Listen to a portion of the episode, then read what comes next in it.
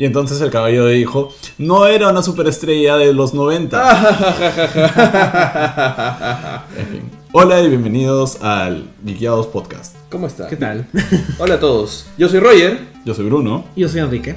y juntos somos... Geekeados Podcast. Eso. Segunda vez los tres juntos consecutivamente. ¡Ey! Pueden esperar un meteorito que caiga ahorita afuera en cualquier momento. Sí. ¿No? ¿No? Ok.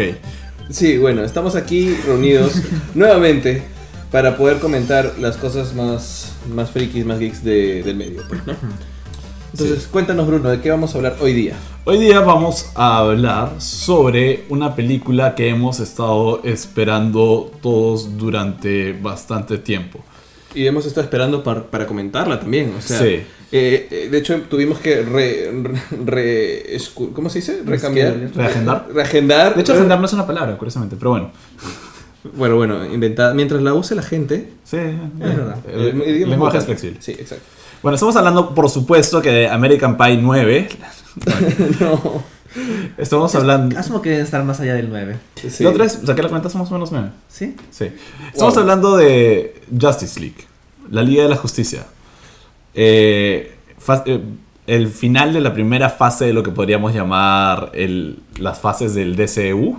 Si las podemos co- acumular como fases, eh, sería como que la culminación de, De la primera, De la ¿no? primera, ¿no? Sí, es verdad. lo Sí, lo es. Sí.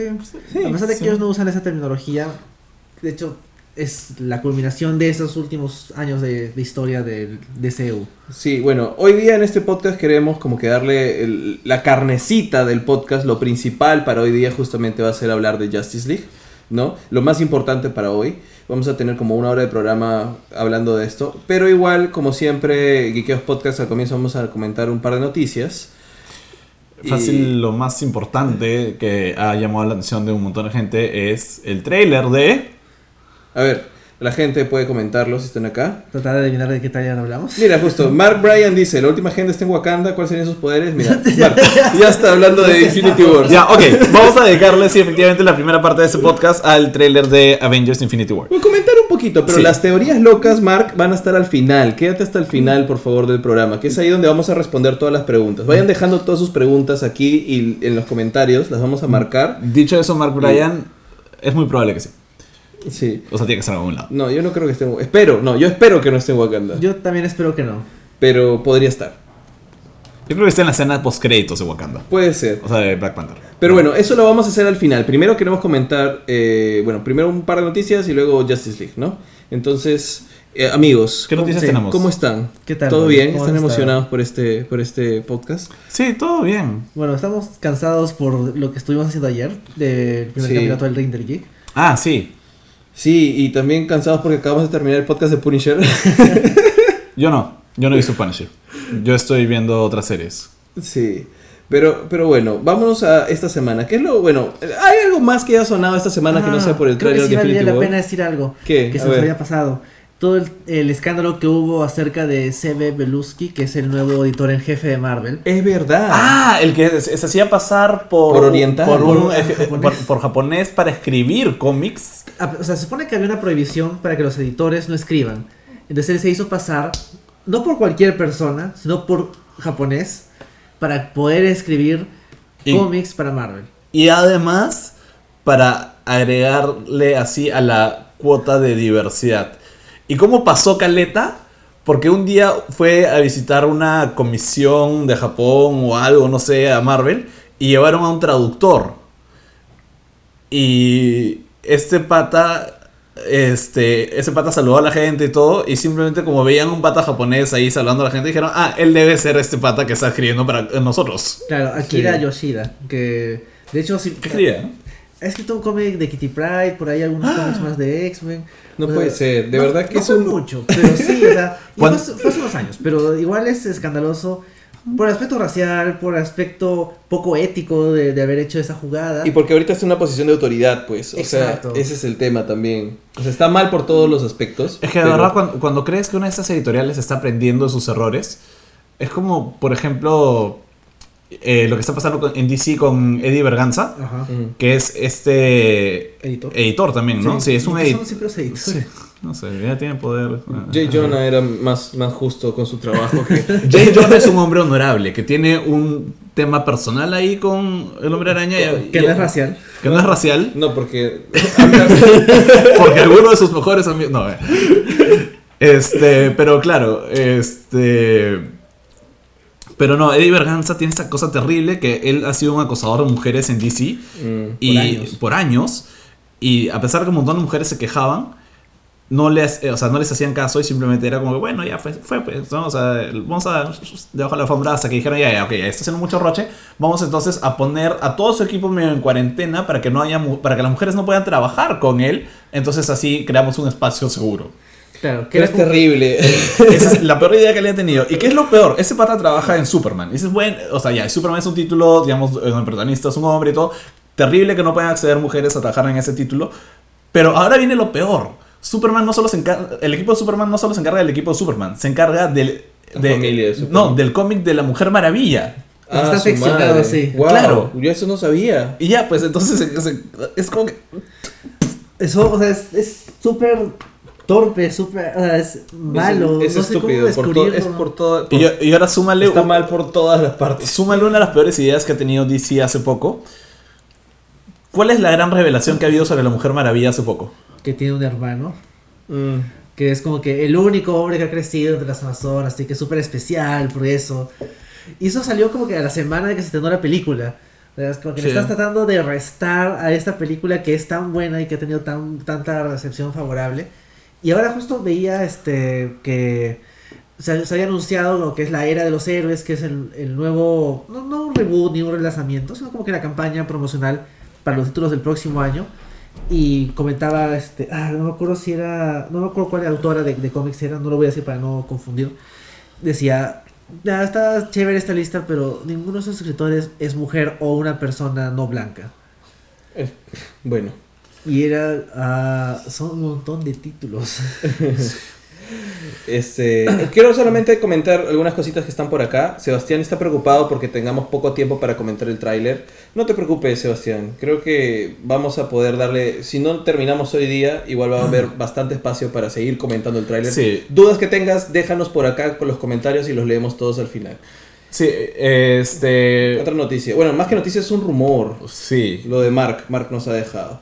Marvel podría comprar. O sea, más que Marvel, Disney podría comprar Fox. Para aclarar una cosa, Fox no está en venta todo. Está en venta eh, todo menos lo que es noticias y deportes. Sí, de hecho, esto ya lo hemos comentado en el podcast pasado. O sea, Sí, en, el Geekeados- anterior. en el podcast número 27. En el de todo Ragnarok. El de Thor Ragnarok, puedes escucharlo. Em, Le hemos dado bastante espacio a ese, a ese rumor porque es una posibilidad porque Disney quiere comprar todo. Claro, recientemente se ha reactivado, porque cuando lo comentamos era, se había activado y luego dijeron no, ya no. Pero otra vez han dicho, ah, puede que ser que sí. Sí, entonces cualquier cosa quieres ver nuestras opiniones al respecto, ahí lo hemos desarrollado un poco más, ¿no? Sí. Pero entonces, ¿hay alguna otra cosa más allá del tráiler de Infinity Wars? Creo que no, creo que se, se- se robó el show esta semana, ¿no? Sí. Pero es raro ya, porque se robó el show, pero tampoco ha sido tanto. Sí, yo también Ha siento sido como que. O sea, creo que más. los memes de Thanos. Sí, los memes. de- exacto, tal cual. Los memes de Thanos han robado el show del trailer. Sí. tipo ese que lo compa- Me encanta que lo, lo comparan con. Con el Epon. Con el de Stars, claro. Es que sí, Eh, es no sé, Rick. es, es- es igualito al tipo. O cuando le hacen los ojitos así se vuelve Bruce Willis. Ah, O cuando, o cuando tira el, la Ah, sal como el Salt Bay. Sí. Sí. Bueno, Creo eh, un, un momento en la película que no sé, Thanos, parece falso. no es una Infinity Stone. el tema con, con el tráiler más que nada... mí- Pero, pero sería increíble que le lleven el guante que estaba en la bóveda en Thor Ragnarok. Y Ah, que, la- falso. Que era y que falso. salga Thanos con el guante y que venga como que uno de los patas y diga, no sé, Thanos, parece falso. Bueno, lo que, iba, lo que iba a decir es que el tráiler más que nada es importante por la expectativa que tenía el tráiler. O sea, Sí. eh, no me... Hicimos una video reacción. Hicimos una video reacción con unas opiniones que están también ahí en el canal, en todas las cosas. Pero el tema con el tráiler es que Eh, necesitaban sacar algo ya. No creo que sea el mejor tráiler de Marvel, la verdad. De hecho, yo quedé, parte de mi opinión que daba en la video reacción era justamente que tampoco me pareció tan chévere. O sea, creo que es importante porque es la primera vez que vemos a Thanos, vemos a los personajes interactuar que antes no habían interactuado. Creo que te genera esa expectativa. Pero es un teaser trailer y está bien que simplemente te genere intriga. O sea, tampoco es tan revelador, ni que te cuenta tanto, ni tampoco es que me haya devuelto o me haya hypeado más de lo que ya normalmente estoy, ¿no? Yo creo que, o sea, tienen el gran problema de que tenían la expectativa del tráiler que se vio en... En Comic Con. En Comic Con que se liqueó y que varios vimos. Y que todo. el de Comic Con era más chévere. Claro, Sí. el, pero el problema es que ya, yo creo que su estrategia nunca, nunca implicó que se viera el de Comic Con. A pesar Ajá. que ya tienen que empezar a asumir que si estrenan Todo algo en Comic Con, se va a filtrar. O sea, hay, eh, ¿han visto la cámara de seguridad de la puerta de un edificio? Es como que es así ya. Entonces, si alguien puede tener una cámara así en la puerta de su edificio, alguien puede tener la cámara así en sus lentes, en donde sea. Pueden tenerla 30 personas y con la tecnología que he visto en CSI, debe ser verdad, este, pueden reconstruir todo el maldito trailer. Entonces, No, no, estrenen nada en Comic Con, sino- como yo vi el tráiler, un pata había juntado el video desde este ángulo, desde este ángulo, desde este ángulo, desde este ángulo, para reconstruir la pantalla completa. Mira. porque había cabezas que entraban. Si no, siempre, pu- siempre puedes, si no, siempre puedes contar con Mark Ruffalo y que, que lo streamee en vivo desde su bolsillo en un momento. Sí. Pero si eso no pasa, efectivamente, o sea, a ver. Si- di- yo creo que el tema era que no tenían contemplado que se iba a filtrar el trailer, entonces la expectativa no iba a ser tan alta de un- sobre un trailer. Yo creo que en verdad debieron haber empezado con un teaser, teaser de verdad, o sea, algo unos 30 segundos que no tenga escenas de la película tanto, sino que tenga de repente más algo sobre, o sea, más de Thanos armándose guante y de repente solo flashes de escenas, algo que tú dijeras, oye, vi, vi algo, vi lo otro. ¿Te refieres en Comic Con?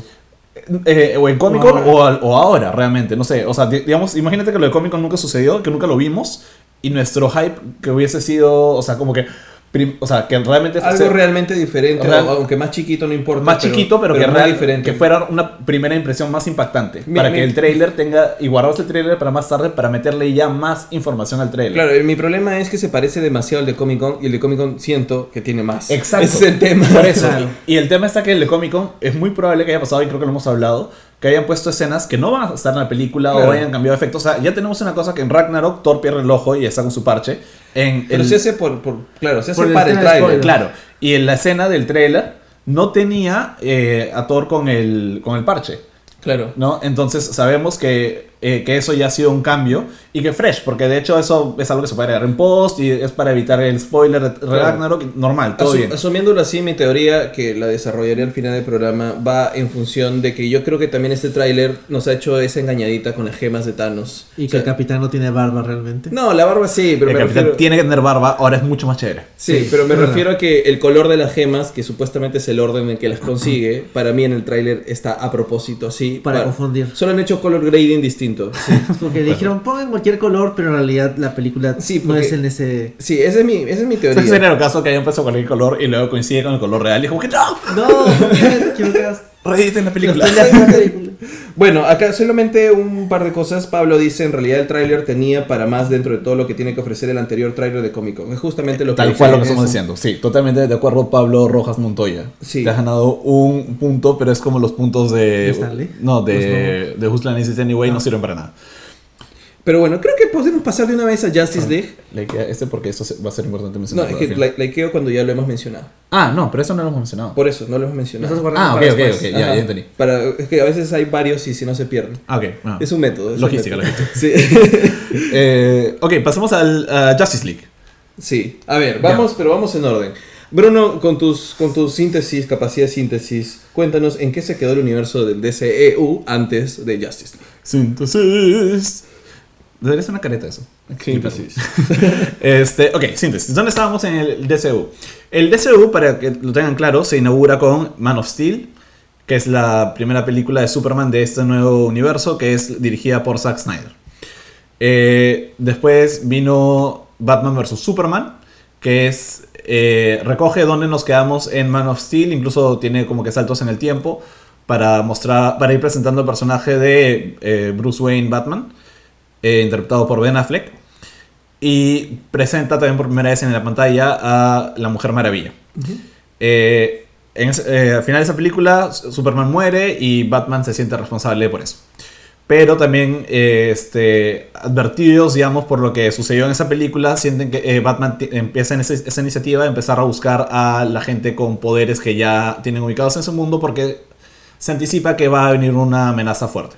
Así es. Después viene la película de eh, Suicide Squad, que es como que una historia aparte totalmente, eh, en la que vemos también un poco más de Batman y de Flash, casi como cameo, en verdad como cameo, un cameo Un y, poquito, ¿no? y una participación especial de Batman, Eh, pero es básicamente sobre villanos.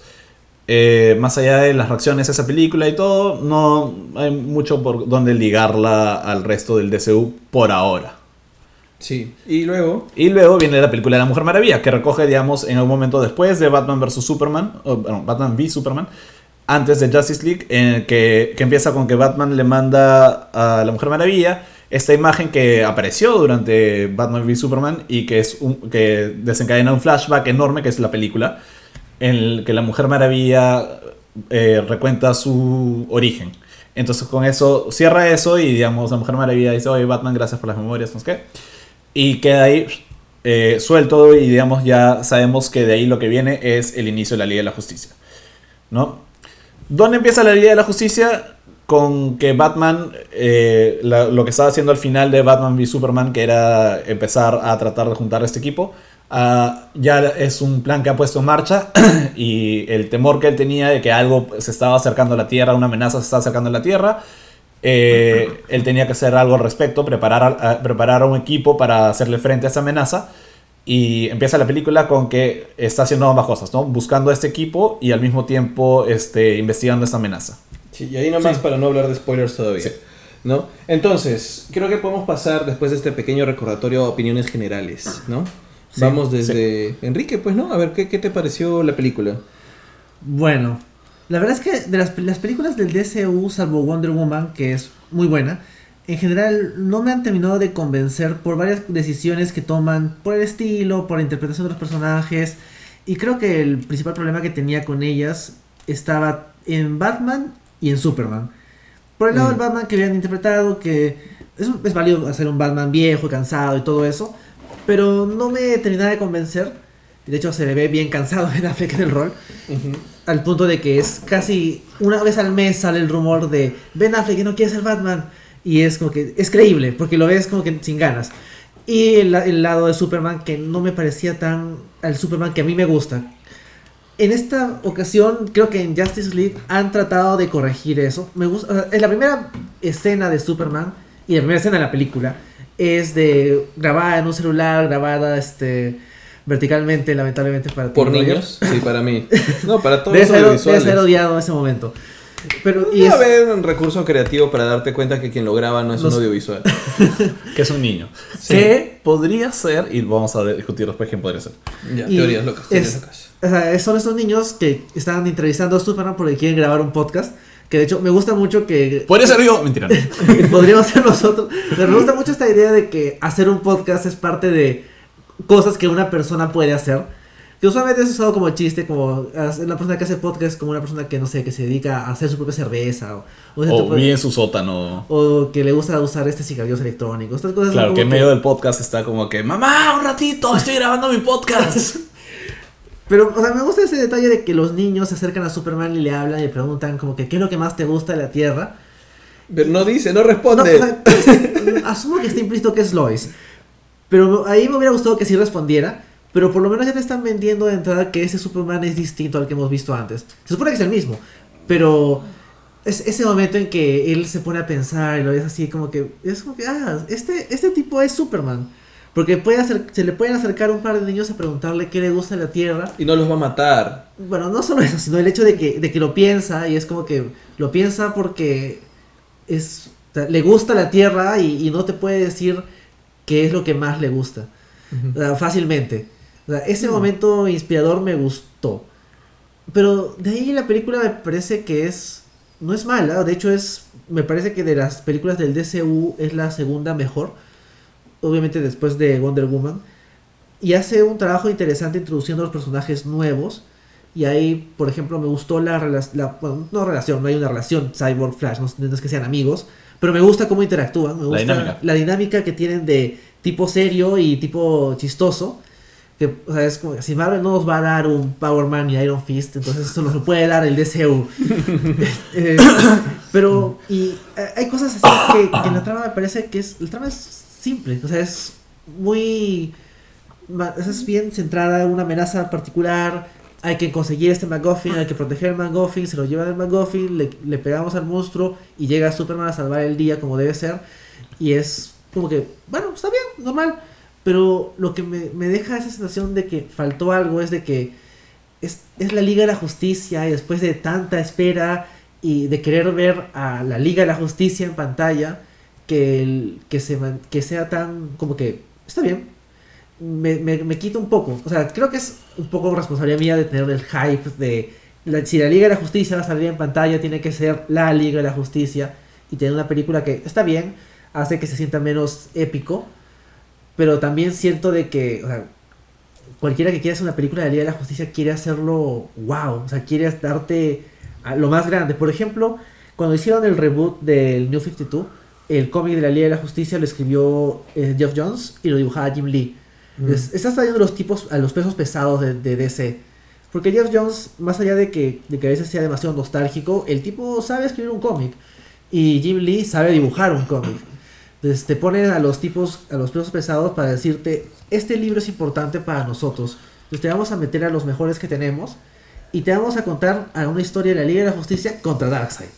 Y de hecho me acuerdo que cuando comentaba ese cómic con Santiago en el Stan Lee, nos equivocamos. O sea, nosotros decíamos, bueno, tal vez la Liga de la Justicia va a estar interesante porque en lugar de enfrentarse de frente a Darkseid, que era lo que no nos había gustado en el cómic, se están enfrentando a un personaje secundario, entonces como que eso sirve para que sea como que no, no gastar a lo, a lo más interesante en la, en Todavía. la primera, claro.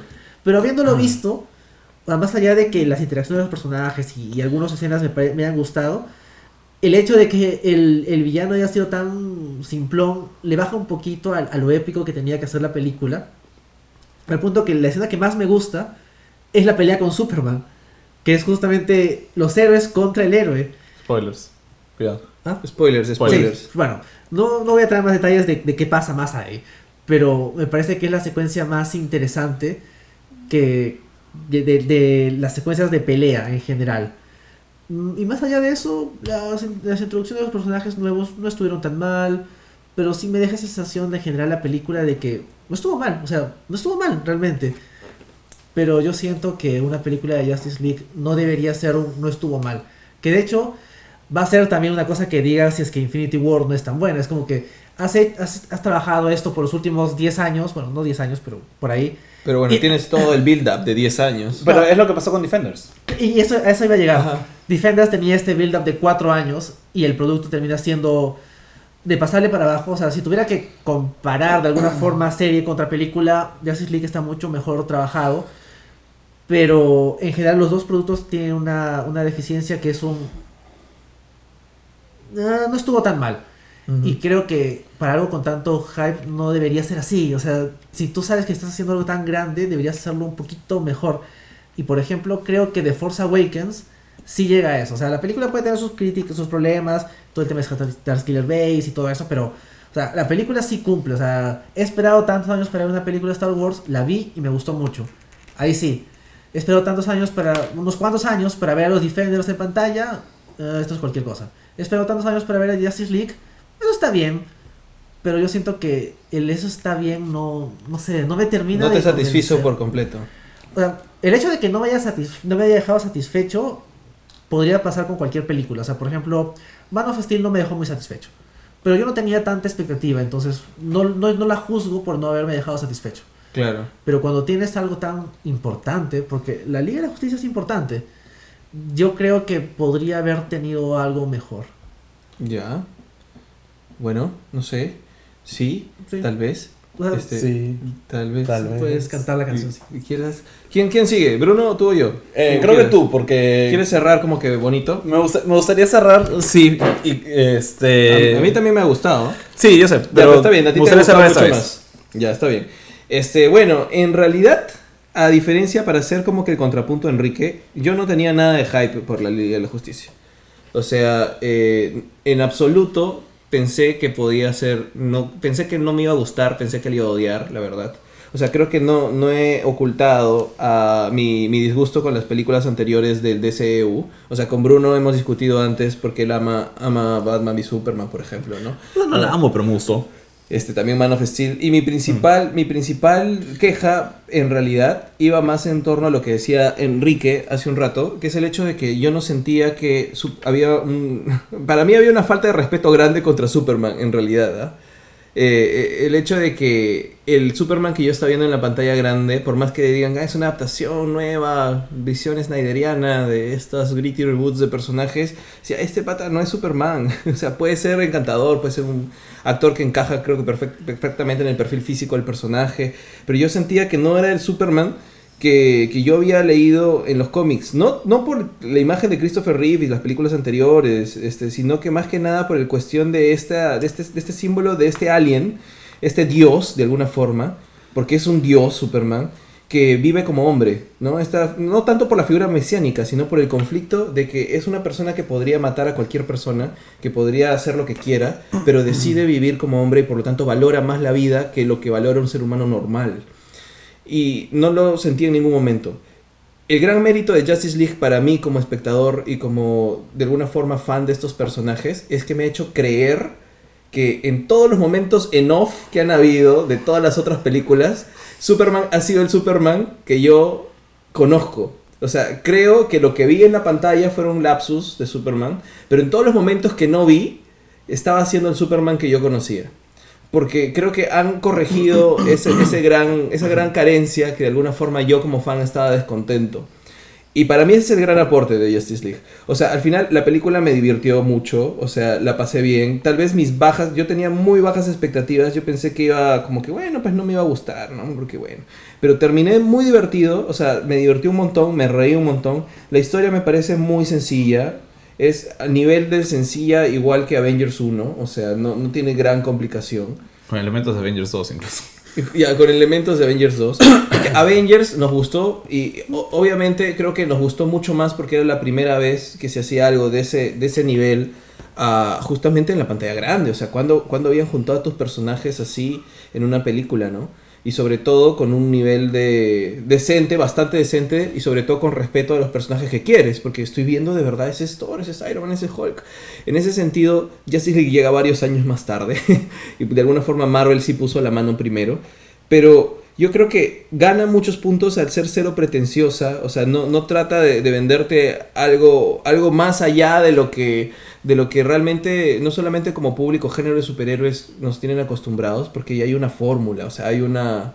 Hay, hay un esquema, una estructura que se repite, sí, igual tenemos un tercer acto lleno de CGI, tenemos estas peleas, tenemos este, este grupo dispar que luego se junta, ¿no? En algún momento se pelean y todo. Es estructura clásica ya de alguna forma de estas películas.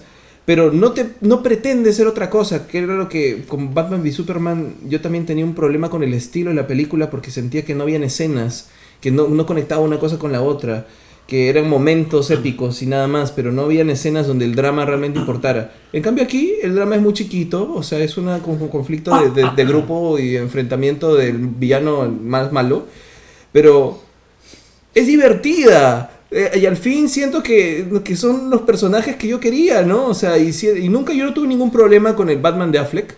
Pero verlo en Ciudad Gótica en una de esas primeras escenas, como es, dije, brother, este de verdad es un, un murciélago gigante, ¿no? O sea, este, tiene cierto problema de, de abuso de, de su, de su fuerza y autoridad con algunas personas. Pero bueno, es Batman. Eh, sentía que los personajes estaban interesantes hasta estas adaptaciones raras, tal vez menos Cyborg, pero Cyborg casi nunca ha sido un personaje muy muy carismático que digamos, ¿no? O sea, no es que caiga bien, pero tampoco cae tan bien en la película, a eso me refiero. A mí sí me gustó Cyborg. sí, o sea, creo que Vamos a dejarle ese momento a los personajes. Sí, no, no, pero bueno, ahí ya hablamos más eh, sobre el aporte al grupo. Pero la película me divirtió mucho y tiene estos momentos. Yo siento que me salvó las películas anteriores, que igual no volvería a ver. Pero el universo siento que eh, está conformado ya por personajes que conozco. Y, y creo que tiene potencial. Así como Wonder Woman me pareció maravillosa, una hermosa película y me hizo pensar de que el futuro podía ser brillante y bonito para el DCEU. Esta película pensé que no me iba a gustar, pero me hace pensar que sí, que la interacción puede ser interesante en los personajes y las películas individuales que vienen pueden ser interesantes y puede ser, pueden aportar algo. Y eso me, me anima bastante, porque justamente una película de grupo puede ser un desastre. Puede ser un desastre. Y creo que Justice League no lo fue. Simplemente fue interesante, fue divertida, fue chévere. Tampoco la amé. No creo que aporte nada nuevo. Pero el aporte es que por fin los personajes están en sintonía con lo que creo que el camino debe ser, ¿no? Por ahí va. No sé. Eso es lo que quería decir. Por ahí hay algo que leer antes de tu, de tu descargo, Bruno. ¿O no? Hay unos comentarios que estoy viendo acá. Ajá. Eh, Primero, Gabriel, no es la primera vez que estamos juntos. no, pero es la primera vez que estamos so- solos, los tres, porque hemos estado acompañados. hoy. Sí, claro, pero la pasada estuvimos con una invitada. Sí, Sí, así sí, que- es verdad. Ya. Eh, ¿Y cuándo Justice League? Ahorita, Sebastián. Estamos hablando de eso. Este, no, no, en Escuadrón Suicida se confirma la muerte de Robin. No sé en qué momento lo mencionamos, pero. Eh, El Escuadrón Suicida dijiste que no había ningún aporte muy importante a los personajes, Ah, sí, pero sí. sí. o sea, obviamente. Sí. Pero con el disfraz. Mazo, ¿ah? Porque sí, no ya sé- no ya sé- estaba se confirmado en, en Batman v Superman. El Sí, se confirmó ahí. de la baticueva. Sí, te estás equivocando, Sebastián. No, mentira, pero todo bien, Sebastián. Esto después, creo, ¿no? Cuando hablemos de Eh, eso. sí, tus otros comentarios sean interesantes. eh, vamos a comentarlo de todas maneras. Igual Pablo. Y Gabriel, eh, esa es tu opinión. Chévere. Eh, Pero hay que leerle igual. Gabriel dice: Sí. Justice League me ah, sí, aburrió. están en los comentarios abajo igual. y Justice League dice: No, Gabriel dice: Civil War no me aburrió. Y estoy seguro que Infinity War no aburrirá. Esa es la diferencia entre el MCU y el DCEU. Ah, era Civil War. Yo no sé por qué leí la CW. Dije, La como, bueno, CW. Es como que, bueno, o sea, O sea, también, también el depende. crossover dicen que ha estado interesante. Sí, quiero ver crossover. Pero bueno. Sí. Eh, Justice League. A mí Justice League me, me gustó, me gustó bastante. Eh, y escribí un review para Ikeaos en el que expliqué y adelanto esto porque es posible que algunas de mis opiniones suenen un poco medio, digamos, salgan un punto más de cariño o un, poco, un punto más irracional, pero creo que es válido. Eh, yo estaba esperando esta película básicamente desde siempre. Una de las, o sea, em, durante mi infancia recuerdo haber visto la serie animada, la, perdón, la serie live action de Flash con John Wesley Shipp. Este, y recuerdo haber visto incluso esta, e- este intento de sacar una serie de la Liga de la Justicia que quizás muchos no recuerden, pero que tenía a Linterna Verde que se llamaba Guy Gardner. Tenía un traje como el de Kyle. Kyle Reiner y tenía la actitud de Hal Jordan, pero creo que era un oficinista. No, no Todos sé. tenían trabajos Sí. como que ahí en la zona. Sí, no, pero era un- el linterna verde menos linterna verde del mundo. Bueno, eh, el átomo, este, Martian Manhunter. Martian Manhunter como el líder del equipo, que era como un Sordon, algo así de los Power Rangers. este, Fire, que es este, Patrice da Costa. Y Ice. y Ice, que era la nueva del equipo, que, bueno, ni, ni, ni Fire ni Ice realmente representaban los países a los que representan. Todas eran gringas porque todos son gringos en los 90 este, entonces creo que desde entonces hasta lo que hemos llegado ahora ha habido un, un camino muy interesante eh, en lo que es DC y su presencia en la tele. Creo que DC, eh, eh, perdón, en el cine, porque esa, eso fue un piloto para televisión que se transformó en una película. DC en su intento de hacer cosas en la pantalla grande ha sido muy... ¿Cómo cómo lo digo? Ha sido constante en que siempre ha habido cosas. Siempre lo he intentado. Sí, pero ha sido inconstante en la, digamos, eh, en la calidad, aunque nunca ha dejado de ser entretenido. Y eso es lo más interesante de DC, y a eso yo con esto. DC siempre ha sido entretenido en lo que hace en las pantallas. Este, o sea, siempre ha sido inesperado, entretenido. Este, ha habido cosas terribles que han hecho. Eh, los batipezones de George Clooney, eh, por ejemplo, y si alguna vez alguien de ustedes tiene la suerte de encontrarse a George Clooney en la calle, díganles que vieron la película y George Clooney les, da- les va a devolver el precio de una entrada de cine. Este. Y bueno, y menciono todo esto porque para mí ha sido muy importante que finalmente hay- hayamos podido ver una versión de la, de la Liga de la Justicia en, en el cine que realmente valga la pena ir a ver. Eh, ahora, sí, no es una gran película. ¿no? Me divirtió bastante, la pasé muy bien, pero no es una gran película. Pero eso me llevó a pensar también en otra cosa. Eh, las películas de superhéroes, finalmente, que, este, ¿cómo deberían ser vistas? Y en ese sentido estuve pensando mucho respecto a que el género superhéroe, sobre todo ahora, se ha vuelto tan poderoso, tan importante en los medios, que no sé si, al menos en lo personal, no sé si ya las reglas según las cuales veíamos el cine tradicionalmente apliquen también a ver este tipo de películas. Eh, porque dependen en mucho sentido de una intertextualidad, de haber visto otras películas de o de o sea, tratan de no depender a que hayas leído los cómics, pero sí dependen mucho de que hayas visto las películas previas, este que te hayas informado, que estés que tengas presente mucha información que viene repartiéndose desde antes como para verlas. Eh, y en ese sentido están cambiando las reglas de lo que es eh, el cine y por lo tanto también están cambiando mucho lo que es las reglas de los espectáculos eh, los espectáculos en pantalla. ¿no? Estoy todavía en un debate personal en ese sentido. Pero, y por eso, respecto a esta película en sí, cumple con muchas cosas. Es entretenida, tiene personajes este, que mejor o peor logrados, es, este, o sea, entretienen, divierten. Cumple con la cuota de intertextualidad, te, te hace referencias a Man of Steel, a Batman vs. Superman, a la Mujer Maravilla. De hecho, creo que la parte del recuerdo eh, de, digamos, de, de, las Amazonas y de todo lo que es la Mujer Maravilla es bastante interesante. Eh, Sin saturar, sobre todo. Sí, exacto. Eh, y visualmente sí, eh, igual es un punto, la estética siempre es un punto de, donde todos pueden estar en desacuerdo, pero a mí en lo personal la estética de esta película me parece hermosa.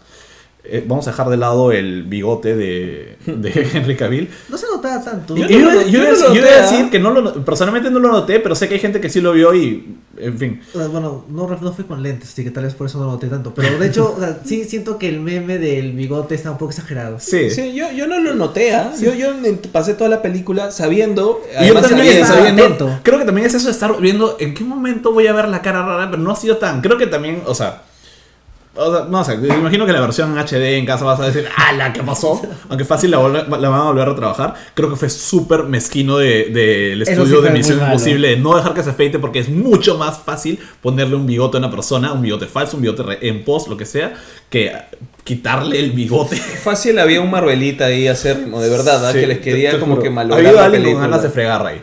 Sí. Eh, y si bien creo que, o sea, los aportes de Joss Whedon pueden haber aligerado la película, eh, creo que también se siente la mano de Snyder. Y hay varias cosas de la mano de Snyder que me gustaría haber visto. O sea, todas las escenas que volaron de Zack Snyder y todo eso, de verdad que me quedé con ganas de, de ver eso.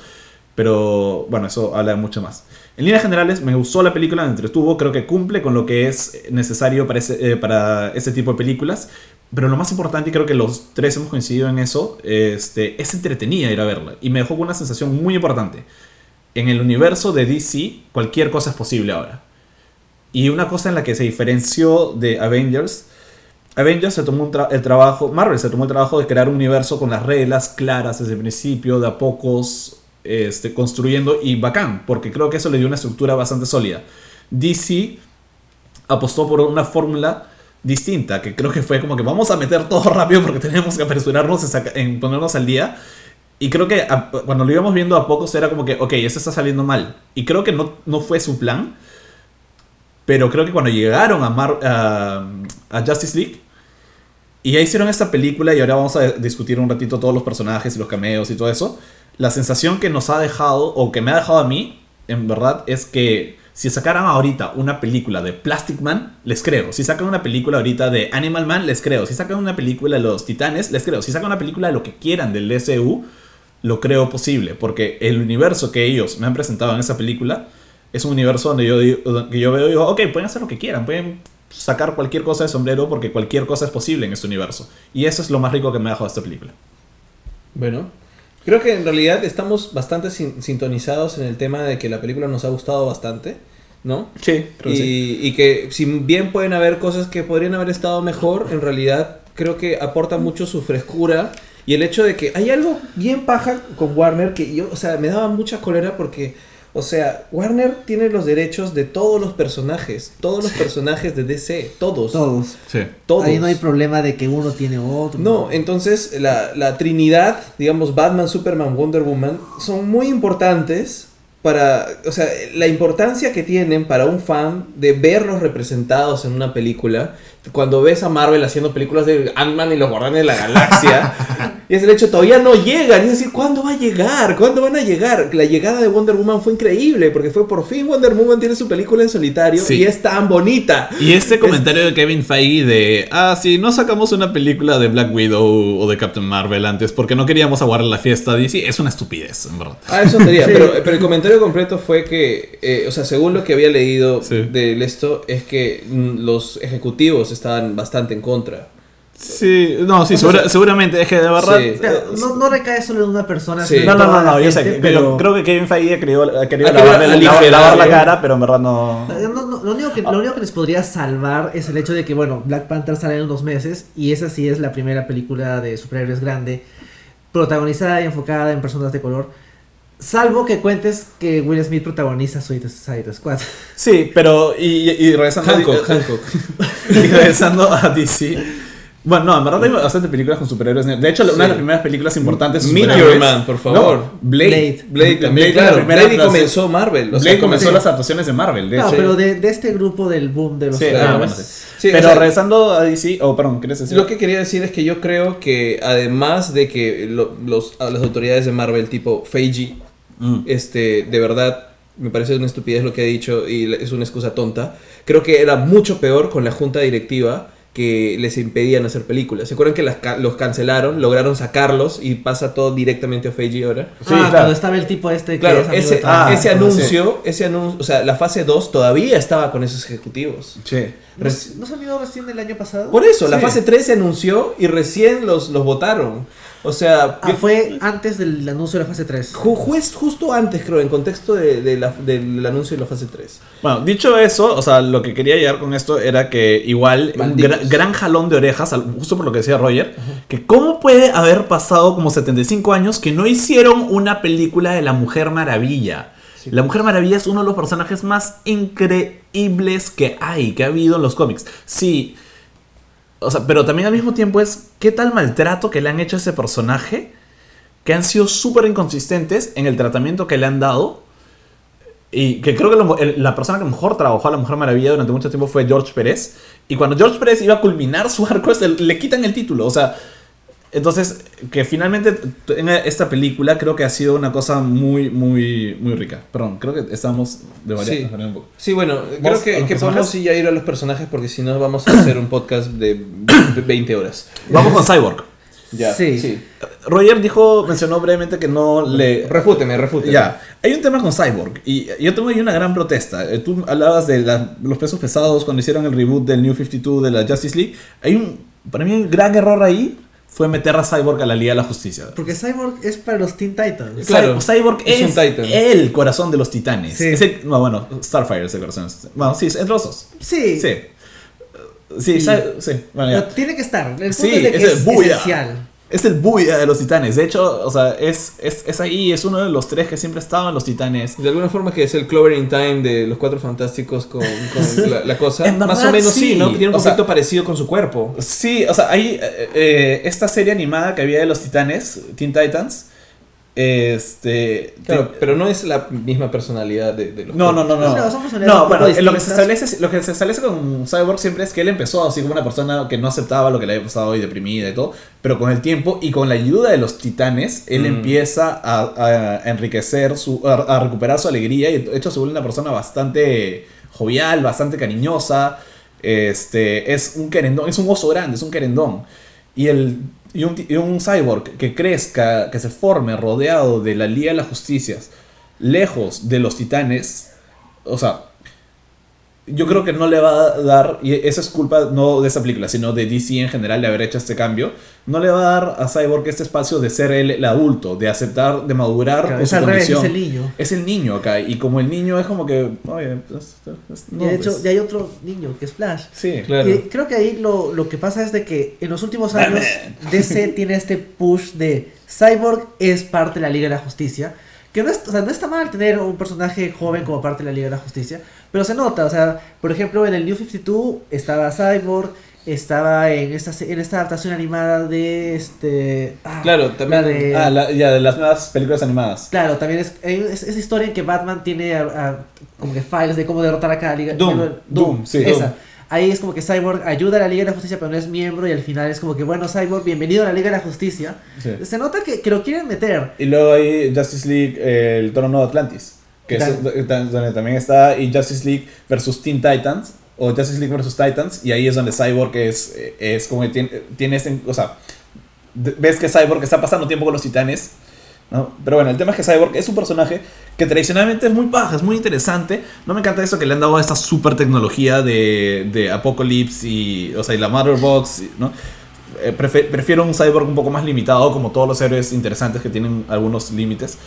Este, ahorita Cyborg es básicamente un eh, eh, es un Cyborg Superman, en verdad. Sí, o sea, pero, pero ¿sabes? Henshaw. Justo saliendo del cine, o no me acuerdo si fue, lo comenté durante ver la película, y comentaba que en realidad el- en la época que Cyborg fue inventado, el- el- digamos, la velocidad de conexión de las máquinas en general no era el tipo que tenemos acá y no teníamos como que el wifi o el alcance Tanta dependencia de las Claro, máquinas. en cambio, entonces Cyborg sí era una cosa muy distinta al humano promedio, o por lo menos bastante, con un alcance bastante más limitado, al, aún siendo una máquina, por el- la naturaleza de las mismas máquinas de la época. O sea, la diferencia de hace 10 años nomás Ah, sí, claro. es bastante grande. No, y está bien que Cyborg vaya progresando y sea siempre más, más o sea, sea superior a los humanos y a sus máquinas, pero creo que el Cyborg tan ya superpoderoso que se está estableciendo ahorita en, en los cómics, pero creo que también es parte de la tendencia de DC siempre hacer que sus héroes principales sean superpoderosos. Entonces, Sí, eh, no, claro, sino que digo, este, por, por lo menos esta versión de Cyborg, cuando lo vi otra vez, lo vi en pantalla grande,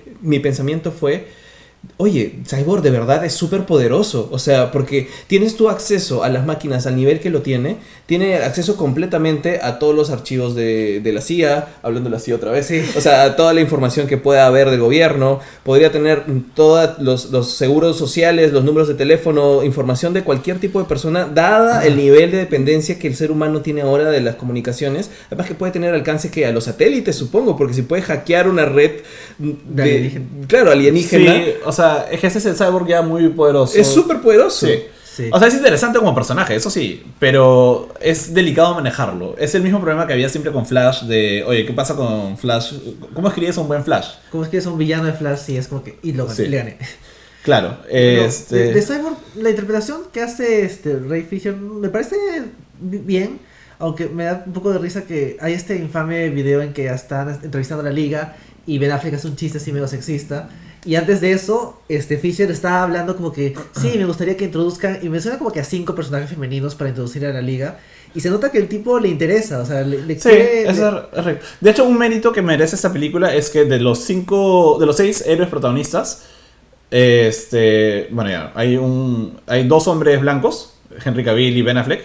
Uno no sé si cuenta porque es, es británico, no mentira, Henry Cavill y Ben Affleck, pero los demás son un, este, Maori. polinesio, maori, este, un- una mujer israelí, un hombre este, queer y, este, y un hombre afroamericano. Entonces, de hecho, ya de arranque es una gran variedad. Que de hecho, o sea, más allá de los méritos que tenga Marvel, Marvel no, no, no se mandó a hacer eso de, de arranque. Sí. Y eso para DC, mandarse con eso arranque ha sido muy, creo que muy paja y muy importante porque hay un montón de gente que se ha sentido rápidamente identificada con eso. Claro, y tal vez, o sea, eso permite hablar tal vez de Aquaman, Sí. que es justamente a diferencia de Cyborg, que siempre ha sido afroamericano, Aquaman es la imagen Hombre típica. blanco rubio. Es la única- el único cambio de look es con barba y pelo largo o sin barba y pelo corto. Pero acá Y el- sí el le- garfio. Y el garfio. Y acá sí le han hecho un cambio significativo. Y la personalidad que le han puesto se asemeja más a la, por ejemplo, que tenía en Brave and the Bold, la caricatura. Sí, sí, donde sí, era sí. como que, sí, outrageous, y era súper ruidoso y, y se, se divertía. Medio arrogante, sí. Exacto. Que lo hace, que de hecho me gusta más Aunque en la película creo que no lo han usado tanto y lo están dejando más para su película. Que. Claro, eh, tiene ese momento. Cuando está peleando es más divertido que cuando está bañándose en jean en la playa, en el agua. Sí. O sea, hay, hay un tema, ¿no? Eh, Aquaman siempre fue el objeto de burla de, de DC porque era como de los super amigos, como hablan los peces y estas caricaturas de Cartoon Network en las que Eh, sale el show- Aquaman. Aquaman es- el show de eh, Aquaman. Claro, y que está en el supermercado y que ve una lata de sardinas y, eh, y la lata se mueve. Pero, no. Eh, y hasta las chicas superpoderosas se burlaban. Es cierto, sí. No, y, se, y slut, slut shameaban a la Mujer Maravilla, pero bueno. Este. Aquaman. Entonces, DC durante mucho tiempo lo que ha tratado con Aquaman es de. Digamos, devolverle la dignidad poniéndole arcos bastante oscuros. Y tienen este arco, o sea, donde pierde la mano salvando a su hijo, donde eventualmente matan a su hijo, bebé. O sea, este. Matan incluso a uno de sus sidekicks, este, a Aqualad. Pero creo que también ya estamos entrando en terreno de spoilers, por si acaso. De, aunque No, sea sí. de los Ah, sí, Desde que hablamos spoilers. de los personajes Sí. estamos con spoilers. Eh, o sea, y Aquaman, pero Aquaman dentro de todo ha crecido bastante como personaje. Eh, ah, hay este arco increíble, Age of Oblivion, en que viajan al pasado a rescatar a Aquaman, que ha sido convertido en básicamente agua en una piscina mágica y la Liga de la Justicia viaja al pasado a rescatarlo. Es increíble. Ah, sí me lo has contado. Sí. Ese no lo he leído. Es buenazo, ¿verdad? No, este, que es en la época en la que Grant, Mo- Grant Morrison escribía la Liga de la Justicia, la mejor Ah, época de la sí. Liga de la Justicia de lejos. Eh, y entonces Aquaman, lo, digamos, lo han, pues, lo han puesto paja. Pero justo Enrique mencionaba ahorita el Aquaman de, de Brave and the Bold, que es un punto medio, es un Aquaman que puede ser divertido, pero que a la vez sigue siendo este Aquaman digno, rey. ¿no? Claro, sigue siendo el rey de Atlantis. El Aquaman que hemos visto también en Unjustice, que es uno de los mejores cómics de los últimos tiempos, en que Aquaman básicamente, o sea, le hace el pare a Superman. Dice, o sea, que, ok, quieres dominar la Tierra, pero con Atlantis no te vas a meter. ¿no? O sea, ha, ha habido este crecimiento y... Claro, la- incluso, por ejemplo, en este cómic de New 52 de la Liga de la Justicia, eventualmente también sale Aquaman a decir, oye, ¿qué están haciendo acá? Que me están este, Sí. causando desorden. Y no es, no es, no tiene barba ni garfio, pero se le ve más como que rudo sin pasarse de la raya. Claro. No es tan divertido, pero es como que el rey, o sea, por algo es el rey del Atlántido. Sí, o sea, de hecho, a mí me emociona mucho la película de Aquaman. No solamente por el director, sino, digo, por la, digamos, esta nueva, esta nueva dirección que está yendo a las películas de DC. Y todo el cast que tiene, que está Claro, y el cast, sino también porque creo que una película de superhéroes tiene un aporte especial cuando hacen un género híbrido o cuando exploran otras, otros, otros elementos de género. Lo que está pasando con New Mutants ahorita, Claro, bueno, que en terror. sí, no sé qué tal bien va a salirles eso. Yo, yo tampoco, pero, me parece interesante. pero por lo menos Por lo menos lo están haciendo eso. sí. Y como han establecido que Aquaman va a ser una película de aventuras al estilo Raiders of the Lost, Lost Ark, Ah, bravo. entonces digo, es perfecto porque tienes a Jason Momoa, tienes esta versión de Aquaman que, es, que puede ser arrogante pero también divertido y también digno y, y también este y puede ser valiente entonces siento que puede ser ese Indiana Jones acuático por así decirlo que, que realmente con una personalidad increíble como, como la que tiene el personaje, puede realmente ir en busca de, de, no sé, de estas reliquias antiguas de Atlantis y, y pelear contra, no sé, piratas, narcotraficantes o otra gente o nazis del mar, no sé. Puede ser eh, en medio de Suena- esa suena- aventura. pero suena eso me suena tanto a una serie B, una película serie B, como nazis del mar, nazis bajo el agua. Bueno, los alemanes tenían muchos submarinos. Claro, imagínate un montón de como que nazis que se volvieron como hombres peces, una cosa así. Claro, y acá Sebastián menciona la historia de Black Manta es cruda y Sodio Command tiene excusa de alguna forma. Y tienes historia, Sí. o sea, tienes harta historia que puedes explorar y puedes tener esta estructura de película de aventura, de, de estos misterios medio mágicos, religiosos, con reliquias. Porque Aquaman se presta. Yo siento que el universo DC está teniendo un gran aporte en poderle dar, poner a la Mujer Maravilla como su eje central. Porque la Mujer Maravilla abre a un universo que Marvel ni siquiera puede llegar todavía, que es la parte mitológica. Nosotros en, Marvel, perdón, Marvel pudo llegar, pero eligió llegar a ello de otra forma, que fue con... ciencia. O sea, Sí. Thor terminó explicándolo con ciencia, aliens y espacio. Sí, Que, que fue, que, bueno, es aceptable, pero fue una de las críticas que también le hicimos a esa película cuando salió, ¿no? O sea, Sí. fue como que, pucha, o sea, hemos perdido esto para ganar vikingos del espacio, chévere, pero creo que perdemos la parte Pero, pero mitológica. yo creo que Vikingos del espacio siempre es una de esas frases que lo arregla todo. Sí, Suena- no suena mal. es chévere. Es o como sea, que, ¿qué desayunar? Pucha, hay pan y agua. ¡Y Vikingos del espacio! Claro, genial.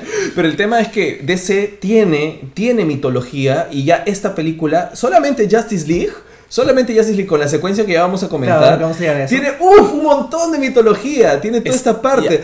Eh, no sé, ya, ¿la comentamos una vez o Eh, no? Quiero hacer un. Antes de, de entrar a eso de arranque, quiero mencionar. Es lamentable, lamentable que hayan cortado la escena con Vulco. Pero aparte de eso, eh, es muy, muy, muy paja lo que han hecho con Mera. Que si bien tiene poca participación, ya han establecido a Mera como una figura importante en el, en el mundo de Aquaman. Y Mera es uno de los mejores personajes que tiene DC que todavía no ha explotado lo suficiente.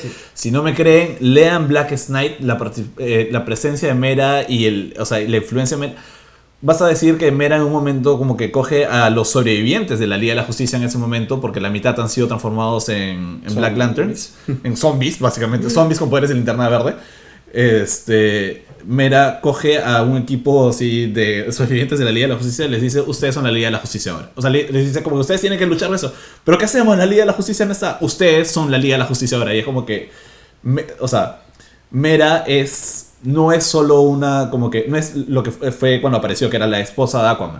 Claro. Mera es una mujer maravilla bajo el agua. No sé por qué no la meten a la Liga de la Justicia, tal vez no acá, pero en los cómics para que sea parte ya del, del equipo. O sea, yo creo que cuando salga la película y la reacción sea favorable, ahí va, ahí va a decir, no, creo que acá hay hay que aprovechar. Claro, o sea, pero solamente, no sé si es spoiler o no, ¿no? Pero qué tan paja es Mera que merece un tipo de anillo, ¿no? Sí, o sea, O sea- Mera, o sea, para los que, bueno, si llegan a leer Black Knight, ojalá, spoiler, este, Mera recibe un anillo de linterna rojo y termina siendo, Botando sangre. Claro, y termina, o sea, al punto en que Atrocitus se, así, se enamora de ella, o sea, es, es muy, muy paja, leanlo, de verdad, es lo más. Pero bueno, regresando entonces a lo que decías Sí, de yo esa estaba super escena. diciendo justamente porque, ah, ah, bueno, si conectamos con la super escena, se establece, gracias a la presencia de Aquaman y esa nueva figura, esta personalidad que le han generado en Aquaman, que los Atlantes también son una cosa tan importante en el universo DC y ya existen en las películas. Son, así. son- son la tercera facción, o sea, Amazonas, humanos y Atlantes. Y, y Atlantes. Pero y ahí viene este detalle que decía de lo paja que es esta pela en, en dejarte abiertas las puertas a un montón de cosas al decirte todo es posible. Porque entre otras cosas, si bien ya hemos visto algo de magia a través de las Amazonas, los Atlantes son un nexo entre la humanidad y, y las Amazonas en este caso, porque los Atlantes son capaces de utilizar tanto tecnología modernísima como magia. O sea, los Atlantes siempre han sido caracterizados por poder usar magia. Claro, o sea, si los humanos son más tecnología y las Amazonas son más la parte mitológica tal cual, los Atlantes son una combinación de ambos. Claro. De hecho, los, los atlantes eran, eran un grupo de como primo de los humanos que fueron desterrados por los humanos al, al mar. Y, Claro, se, y se noticia. adaptaron a través de, mag- de la magia, se adaptaron a vivir bajo el agua. Y de hecho, el- la habilidad de Aquaman de poder mover el, el- el agua o de Mera también. Mera es tan paja que le hace el pare a Steppenwolf. Y la habilidad de Mera de poder enfrentarse a Steppenwolf este, con el agua y la de Aquaman también de poder mover el agua y todo eso, todo eso es magia, no es como que una ciencia rara, es magia tal cual. Y eso es paja porque establece otro tipo de habilidad que, que no, que no tiene nadie en ese mundo. Sí, y, y bueno, si estamos comentando esta escena épica de una gran batalla, contra, la primera batalla contra Steppenwolf con todas las facciones, estaban los dioses griegos, estaba Zeus, Está Zeus, estaban las Amazonas, eh, estaba Hipólita, estaba ahí. estaba Sí. Hipólita. Está Hipólita y Zeus y, bueno, las Amazonas. Esta- de parte de los Atlantes estaban los antiguos Atlantes, supongo que algún antepasado de Aquaman porque es monarquía, entonces... eh, Claro. ¿no? Y... Este, ¿Qué más? Y Eh, bueno, los humanos. y los que es humanos. porque los reinos humanos. Y parece un poco el inicio del Señor de los Anillos. Sí. ¿Te lo cuento? Eh, más o menos igual. Y estaba un Green Lantern, no nos olvidemos que estaba Ah, un y el Green Green Lantern. Lantern. claro, sí, y, es más- y ah, no solo uno, hay varios. ¿No? ¿Habían varios? Eh, No o sea, hay al menos dos, porque hay uno que muere, Sí. ¿no? Que es este... Que, se parecía a Tom Array. Sí. por, por el piquito y toda la vaina. este, pero hay otro que es un guiño a Alan Scott, que es Sentinel, que es el primer linterna verde que no podría haber estado vivo en esa época. Pero es este, paja- este pata que era el primer linterna verde. Que era un anillo mágico, ¿no? era un anillo mágico, de hecho, pero que estaba hecho de un Una estrella. eh, algo así, está hecho de un pedacito de un asteroide donde los guardianes de OA pusieron toda la magia utilizando la ciencia de los linternas verdes y salió una astillita y esa astilla se hizo el anillo y ese es el anillo que utiliza esa linterna verde, que por eso es un linterna verde pero no es como los otros, pero la cosa es que también está ahí, es parte de la batalla y, y es, o sea, no sé ustedes ya, pero ver esa capa flota, ver de un linterna verde flotando ahí en medio de esta pelea Y cuando y, e- esta voz que hice y se nos unieron, este, incluso vinieron a ayudarnos desde otros planetas, es como que, brother, está todo. No, esa sola secuencia junta y es como que todas las posibilidades del universo de DC que pueden explotar. Todo. Es muy emocionante y- verlo por fin. Me parece interesante que había un tráiler de uno de los primeros que en el que Wonder Woman dice, que no recuerdo si la escena está en la película, que esta es otra vez la era de los héroes. Ajá. Yo me acuerdo que especulábamos de, ¿se refiere a los años 20? ¿A los 30? Claro, lo especulamos porque decimos, ¿habrá habido un Justice Society en algún Claro, momento? nos, nos limitamos al siglo XX. Ajá, Pero, pero, no. en realidad se refería a eh, era de los héroes en el Y sentido es de héroes porque griegos y incluso esa es eso. mitología para la misma Mujer Maravilla. O sea, ella misma, o sea, ella cuenta, eh, la Mujer Maravilla es la que luego basada en, en todo, en toda esta escena, digamos, asumimos que la que conocía la historia de esta escena es ella. Pero tranquilamente también se puede inferir de todo y también cogiendo todo lo que vimos de su propia película, que esto es algo que, en lo que ella, con lo que ella creció como si fueran cuentos, mitos, no como algo que realmente haya sido verdad. Entonces creo que es paja porque, eh, o sea, ella podría decir, "Eh, tengo toda la información, pero es como que los cuentos de hada. Claro. No. Acá preguntan este, si creemos que el universo de los linternas se expanda para hacer una película de los Red Lantern. Podrían aparecer, yo creo que podrían aparecer. Una vez de que introduces a un linterna verde con lo bien utilizado que ha estado en los conceptos de los diferentes corps de linternas, yo creo que eventualmente vamos a tener que, que usar a los demás. Sí, no creo que puedan hacer una, una película. O sea, yo no creo que puedan hacer otra película de origen de Linterna Verde, porque además la película se va a llamar Green Lantern Corps.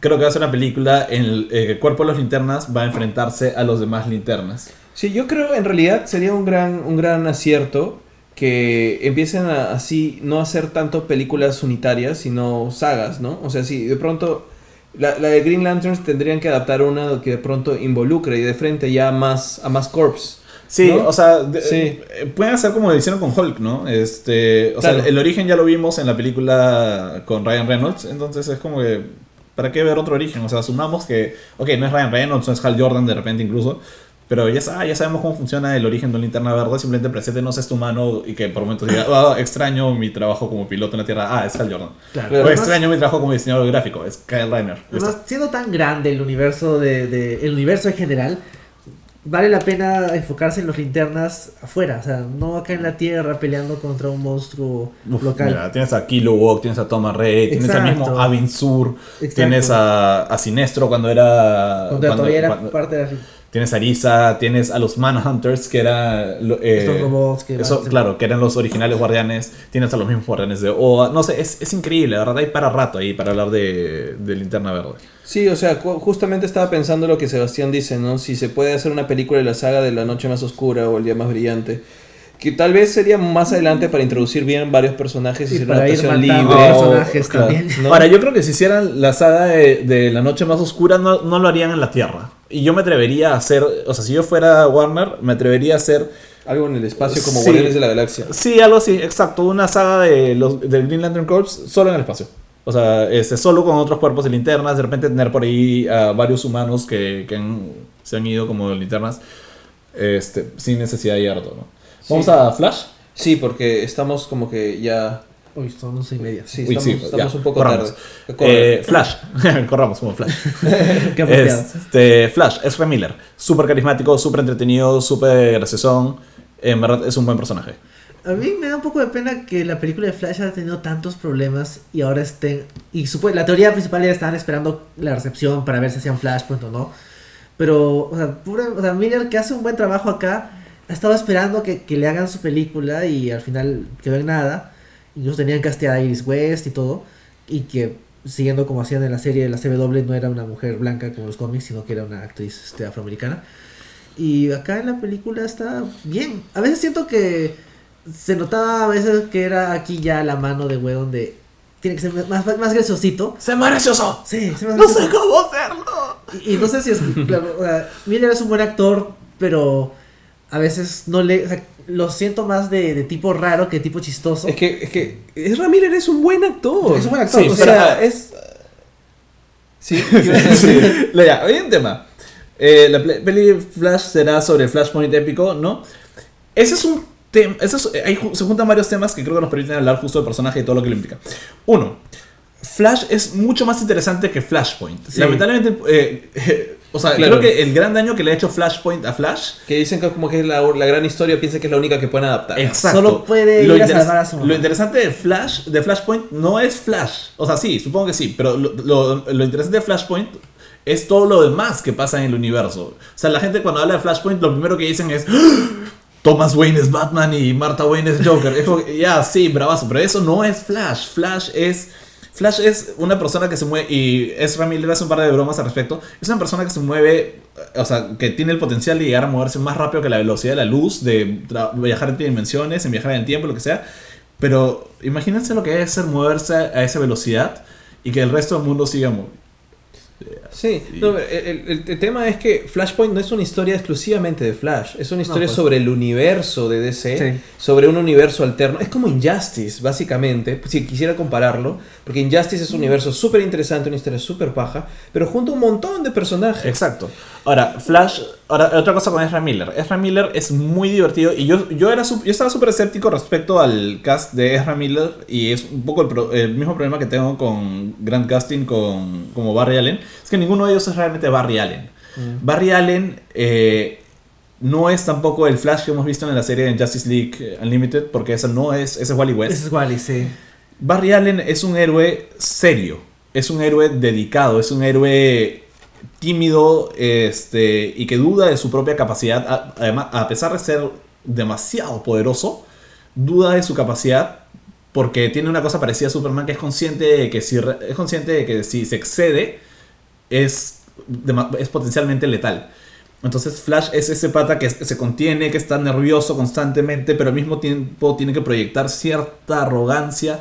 Este, es rápido, es impaciente, es torpe, es, y, pero en el fondo representa lo mejor de la humanidad. Batman siempre, siempre ha dicho que admira bastante a Flash y que si no hubieran muerto sus padres, Flash es el tipo de héroe que, él- que a él le hu- hubiera gustado ser. Por algo Flash, cuando eventualmente o sea, tiene esta escena que no voy a decir de qué cómic para no spoilear, que es su- lo que dice es siempre hay esperanza. Sí. Y es como que su momento más wow. Y por eso claro. es. En Blackest Night, Flash se vuelve un linterna azul. Claro, eso ¿no? es- O sea, Esperanza. Flash es un gran personaje, pero Flash no es un niño maduro. Y por más que me encanta la interpretación que le da Ezra Miller, porque creo que le da cierta ligereza a la película que de hecho ayuda a mantener el ritmo, eh, sí me gustaría ver a un Ezra Miller que vaya, o sea, a un Flash que vaya madurando. O, o sea, si ya no decidieron hacerlo así de arranque, que está bien, entonces hagan que vaya madurando. Que, eh, o sea, el objetivo de Flash debería ir siendo asumir con cada vez más responsabilidad, explorar sus poderes de verdad. O sea, Flash, eh, eh, Barry Allen tenía este, esa cosa que hacía con Wally West que siempre le decía Flash Fact, en que le lanzaba una información importante respecto a la física que estaba totalmente ligada a sus poderes y que y Wally tenía que usar para derrotar al villano o arreglar el problema, lo que sea. O sea, le decía, Flash Fact, si trenas tus dedos eh, corriendo a tal velocidad, vas a crear una vibración de tal, tal, tal, tal. Y como que utilizaba esa información para reaccionar. Y así, porque Barry era un mentor en ese sentido. Entonces creo que falta, nos falta ver a un Barry de ese estilo todavía. ¿No? Sí. O un Barry que pueda llegar a hacer eso. O sea, pero a lo, a mí- lo que a mí me gusta, o sea, en realidad de... Creo que la- el potencial que le veo más a este Flash, o sea, de la Liga de la Justicia, más que al de la serie de la CW, ponte que ya, ya dejé de ver por otras razones, es el hecho de justamente que creo que se está manteniendo un poco la idea de la Liga de la Justicia de Miller que nunca salió, que era el chico nuevo. El nuevo, Sí. ¿no? Sí, que de hecho ahí. Es que tienes esa visión de Eso que... casi bien parecido. Sí, que estos, estos personajes ya son dioses, básicamente. Y este, este personaje tiene el, el potencial de un dios, pero todavía no sabe su potencial completo. De Entonces, Miller, perdón, hablamos de George Miller, que, el director de Mad Max, que iba a hacer una versión de la Liga de Justicia. sí, y de hecho el, el guion de esa película está online si es que lo quieren revisar. Y si ven el cast que tenía, era un cast bien interesante. ¿eh? Sí, sí, sí, Sí, sí, creo que estaba Armie Hammer como Como Batman. Batman. Sí. Y este Legend como. ¿Cómo se llama? Como Linterna Verde. Como Jon Stewart. Jo- Jon Stewart. Ajá. Y este Adam Brody, eh, a quien recordarán como Seth Cohen de The O.C., como eh, Barry Allen. Sí. Sí. Sí. Bueno, el, punto es que yo decía, yo creo que ah, lo quiero comparar un poco, o que las personalidades son completamente distintas y todo, con el Tom Holland, el Spider-Man que salió en, en Homecoming. Que tiene, o sea, está en el momento más chivolo de su carrera, es digamos, este, el- por los cómics, se parece la película muchísimo a los primeros cómics de Spider-Man. Tal vez es, Ezra Miller no se parezca mucho al Barry Allen de los cómics, Mm. Pero creo que tiene el potencial de llegar ahí. Porque mira, tienes todos los elementos. Es más, o sea, solamente por la, la misma estructura de la configuración del personaje, va a empezar a estudiar criminalística. O sea, en eso terminó Justice Sí, League. sí, sí, Sí. Se quiere meter a ser policía, y no solo cualquier policía, policía de crímenes. Y, y es básicamente Flash tiene esa parte de científico y esa parte de detective que complementa mucho con, con su, con, con sus poderes, que no se ha usado tanto en los cómics, pero cuando pasa es genial, porque ponte a pensar, eh, Flash no solamente camina o se mueve a la velocidad de la luz, sino tiene una percepción de las cosas a la velocidad de la luz. O sea, puede llegar a, esa- a- bueno, tal vez no siempre a la velocidad de la luz, pero súper rápido. Entonces, sus pensamientos también pueden ser súper rápidos. La forma en que procesa ciertas cosas pueden ser súper rápidos. A veces lo han usado en los cómics. Sí, hay unos, Eh, hay unos temas ahí que Barry puede, no puede recordar necesariamente Todo. eh, todo lo que aprende la velocidad de la luz versus Wally West, que sí, Wally puede recordar todo lo que lee a la velocidad de la luz. Pero sí, justo en verdad lo que, lo que dice Roger es cierto. Es, y creo que se liga un poco con lo que estaba diciendo. Es el, el Barry que tenemos ahora no es el Barry Allen que, que debería llegar a ser. Pero puede llegar pero a puede ser. llegar a ser y está el potencial ahí. Y eso es, eso es paja. Eso es- Entonces, lo que me emociona es que no siento. lo- Mi decepción con Superman antes era que ya era un Superman adulto, ya era el Superman, y no era el Superman que veía en los cómics, y me generaba una sensación de angustia porque si a este Superman no le está importando tanto la humanidad como, como quisiera que le importe. Eh, es muy diferente mi sensación con Flash porque digo, este Flash es una adaptación bastante libre del personaje. Pero puedes construir algo muy divertido, algo muy paja y muy en consecuencia el personaje en las películas que vienen. Y no hay ningún problema. Porque, Solo falta que confirme la película. Claro. Y ahí va el tema. Es el hecho de que, ¡ah! ¡Qué cólera! Que un personaje tan paja estén cambiando de director a cada rato, que la película le estén aplazando, que no sepan cómo va a seguir porque realmente no hay más noticias. Simplemente las noticias es. que están esperando ver la recepción. Es como. Creo que. eh, O sea, de los tres miembros nuevos, el que ha terminado saliendo mejor ha sido, ha sido Flash. El más divertido, el que está más. Este, el, el actor hace un mejor papel y está mejor utilizado y es más memorable. Entonces creo que por ese lado van a decir, bueno, ya, ya, hay que ponernos en orden y. Y poder hacerlo de una vez. Y poder, aunque sea, Claro. confirmar fecha y Claro. confirmar Y director. que no sea Flashpoint. Y que no sea Flashpoint. Porque no estamos todavía en ese momento como para ya. Sí, Además, no. Flashpoint implica una especie de cambio en toda la línea temporal y no es necesario, ¿no? O sea, ¿para qué? Cuando sean, de, de acá a 10 años, cuando ya los actores pidan mucha plata y sea hora de reemplazarlos, tal vez. Pero esa es la amenaza, ¿no? Todo el rato es como que, bueno, vengo a renegociar, a renegociar mi contrato. Ah, sí, un ratito, déjame Ah, bueno. sacar este fiche de Flashpoint. Ah, sí, déjame terminar de leer mi copia de Flashpoint. ¿Qué es este guion Flash? Entonces, Barry viaja al pasado y cambia todo el... ¿Perro Mesías? Sí, bueno, esperemos a ver qué, qué hace. De repente también, como siempre sucede en Marvel, la película se llama Flashpoint, pero no es Flashpoint, ¿no? Sí. O sea, puede ser que usen el título de la saga. Puede ser y como de Flashpoint Break. Point Break y sale Thor. Claro. no, en verdad, o sea, y hay una cosa que también vale la pena recordar. Flash tiene una de las galerías de villanos más... Claro, la, más, la más- segunda más interesante de DC, ¿no? Es verdad. Sí, eh, o sea, y a pesar que un montón criti- critican un montón que Flash este no, o sea, no debería tener problemas con ellos porque son lentos, eh, y lo que todos Son son, humanos, lentos, ¿no? son Sí. humanos al final y él podría vencerlos a todos. Igual logran escribir muy buenas historias, ¿no? Este, hay una historia excelente en la que los villanos tratan de de, de cubrir el hecho, o sea, los villanos, un villano que sí tiene super velocidad mata a eh, al nieto del futuro de, de Barry Allen, que en ese momento no estaba vivo, que era Wally, to- solo estaba, Barry todavía no había regresado a la muerte. Y los villanos empiezan a cazar a este, a este otro villano porque dicen que ha roto la regla que ellos tenían, que era no matar. Claro, Entonces- los rogues son mucho más organizados, tienen Sí. principios. Y eso es lo que los hace interesantes. Tienen principios muy claros, que es también lo que les permite ser una amenaza para Flash. Pero tienen esta- este acuerdo de que van a pelear limpio con Flash. Justamente. Y Flash respeta también esa regla y en esa regla y en esa pelea es donde Flash en- tiene ciertos límites que lo hace interesante como personaje. Porque hay un conflicto ético moral que hace que, lo, que es lo que logra que los personajes muy poderosos sean interesantes. Ujú. Vamos ahora entonces a la Mujer Maravilla. Sí. Vamos a la Mujer Maravilla. Porque queremos hablar de todos los personajes. Sí. y no terminar tan tarde eh, este podcast. Pero bueno.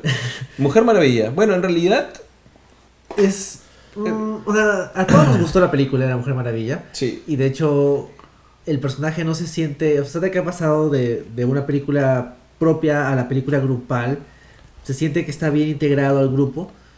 Y es está muy bien hecho. O sea, sigue siendo. O sea, todo lo bueno que podías decir de la interpretación que hace Gal Gadot de la película, en la película de La Mujer Maravilla, aplica también ahora.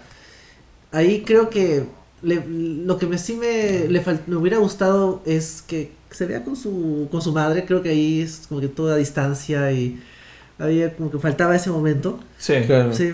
Hubiera sido interesante que además, porque además venimos fresquitos de, de ver que Wonder Woman se fue de Temisira y que haya esta como, no sé, posible como reconciliación Claro. con, con su madre después de 100 años de no haberse visto. Es como que, mamá, hola, ¿Qué ¿Me- tal? ¿Me lavas la ropa? No. Es que a mí no me quedó. Es que esa era una duda que yo tenía de su película. Y es. ¿No volvió nunca a Temisira? Yo creo O- que o no- sí volví, o sea, vu- sí vuelve cada cierto tiempo o no. Para Navidad. para Navidad o, o, El Día de la Madre. o lo están guardando para la segunda parte de Wonder Woman que, Mira. que vamos a saber qué pasó y por alguna razón no se ven. A Puede mí, me parecía, porque- a mí me parecería interesante y que creo que es lo que pasó realmente, es que ella no ha vuelto a Temisira, no por necesariamente ser peleada con su mamá, Es que no se peleó con ella, o sea, no, No, no, no, no. fue como que no te quiero volver a ver No, nunca más, ¿no? Entonces, creo que eh, me parece que a propósito pueden haberlo hecho para descontar un poco más de esa relación después, tal vez. Pero lo que no podemos negar es que la secuencia de las Amazonas en esta película es brutal, o sea, Sí. es increíble. O sea, las Amazonas siguen siendo de verdad las verdaderas badas de- Sí. del universo DC. En verdad, en verdad, en verdad, en verdad. ¿Sabes que sería pajaza una pelea entre Amazonas y, y, Valkyrias? Y Valky- Un Ah, poco pero difícil, pero solo sí. queda una viva. Pues, no, sí, sería un poco desbalanceado. No, pero, o sea, coge las Valkyrias, que el ejército de Valkyrias con un, ejer- una- un batallón de Amazonas. Claro, sería... Sería, sería una pelea épica. Pero el tema es que esa, esa secuencia de desesperación por llevarse el McGuffin, Sí, Es- es la eh, Motorbox. sí, es, es bastante sangrienta, o sea, es bastante violenta. No, Sí. me- hay unas guerreras Es- amazonas que eh, simplemente, o sea, sin chistar, se sacrifican. Seres Sí. inmortales que hasta ese momento estaban pensando, bueno, fácil voy a vivir para siempre, ya fue, ¿no? O sea, y se nada dejan como que. encerradas para salvar a... No solo se dejan cerradas, sino que hay unas que tal cual, o sea. Hacen eh, que botan la Mother Box sabiendo que van a morir. Ah, sí, o sea, este, o, porque es como una, una persecución de una carrera de postas casi al final, en donde eh, va matando una por una y las va aplastando y logran así con la última flecha, que esto que el otro, lo- lograr que se vayan sabiendo que se van a morir. Es no solamente heroico, lo más heroico que, que se ha visto en la película realmente, porque es un gran sacrificio, sino que dices qué nivel de entrega realmente es su misión. O sea, son grandes personajes. Trish este, me hizo un comentario que, de una imagen que yo no había, que yo no había visto originalmente. Eh, y estas amazonas, en, un momento, en el momento que están sosteniendo esta puerta de piedra Son gigante, como Atlas. son como Atlas Sí. sosteniendo al mundo. Y es Sí. como en ese momento de ellas depende el destino de la humanidad. Dos amazonas X sin nombre están sosteniendo el destino de la humanidad en ese momento. Van a fracasar, lo sabemos. Pero es como. de- Y además, esa, esa imposibilidad de, de vencer a Steppenwolf, pero que aún así. lo- O sea, saben que van a perder, saben que van a morir. Y en ese momento es como que ya fue, ya vamos a morir. Pero necesitamos ganarle tiempo a Hipólita porque Hipólita tiene que salvar. Eh, Es la única que tiene la chance de salvar eh, el, el, el Motherbox. Claro.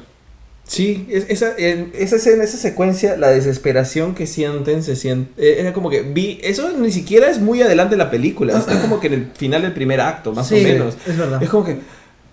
Creo que en realidad es la mejor secuencia de toda la pelea. No, además, esta, esta habilidad que tienen, la, o sea, esta habilidad en combate que tienen las amazonas, o sea, por ejemplo, Hipólita cogiendo, no, la amazona esta que coge el... La, la el- soga. el- la, ajá, La Mother Box. la Mother Box y dispara con la, con la flechas. flecha de Con la las Mother Box para que llegue de donde Hipólita y, Hipólita- y se ca- el- mientras que se cae a caballo, o la otra guerrera que salta y no, todo esto, o sea, toda esta coreografía de pelea, en verdad es digna de la primera película de Wonder Woman. Sí, O sea, claro. es- hay- porque hay- ya las viste pelear tan bien antes contra no armas así. humanas. Ahora está peleando contra una Criaturas alienígena. alienígenas, sí. Pero igual, o sea, son, son increíbles. Ahora, sobre algunos comentarios que- importantes que creo que vale la pena mencionar, eh, de la crítica que hubo hacia la mirada de dirección eh, que cambió.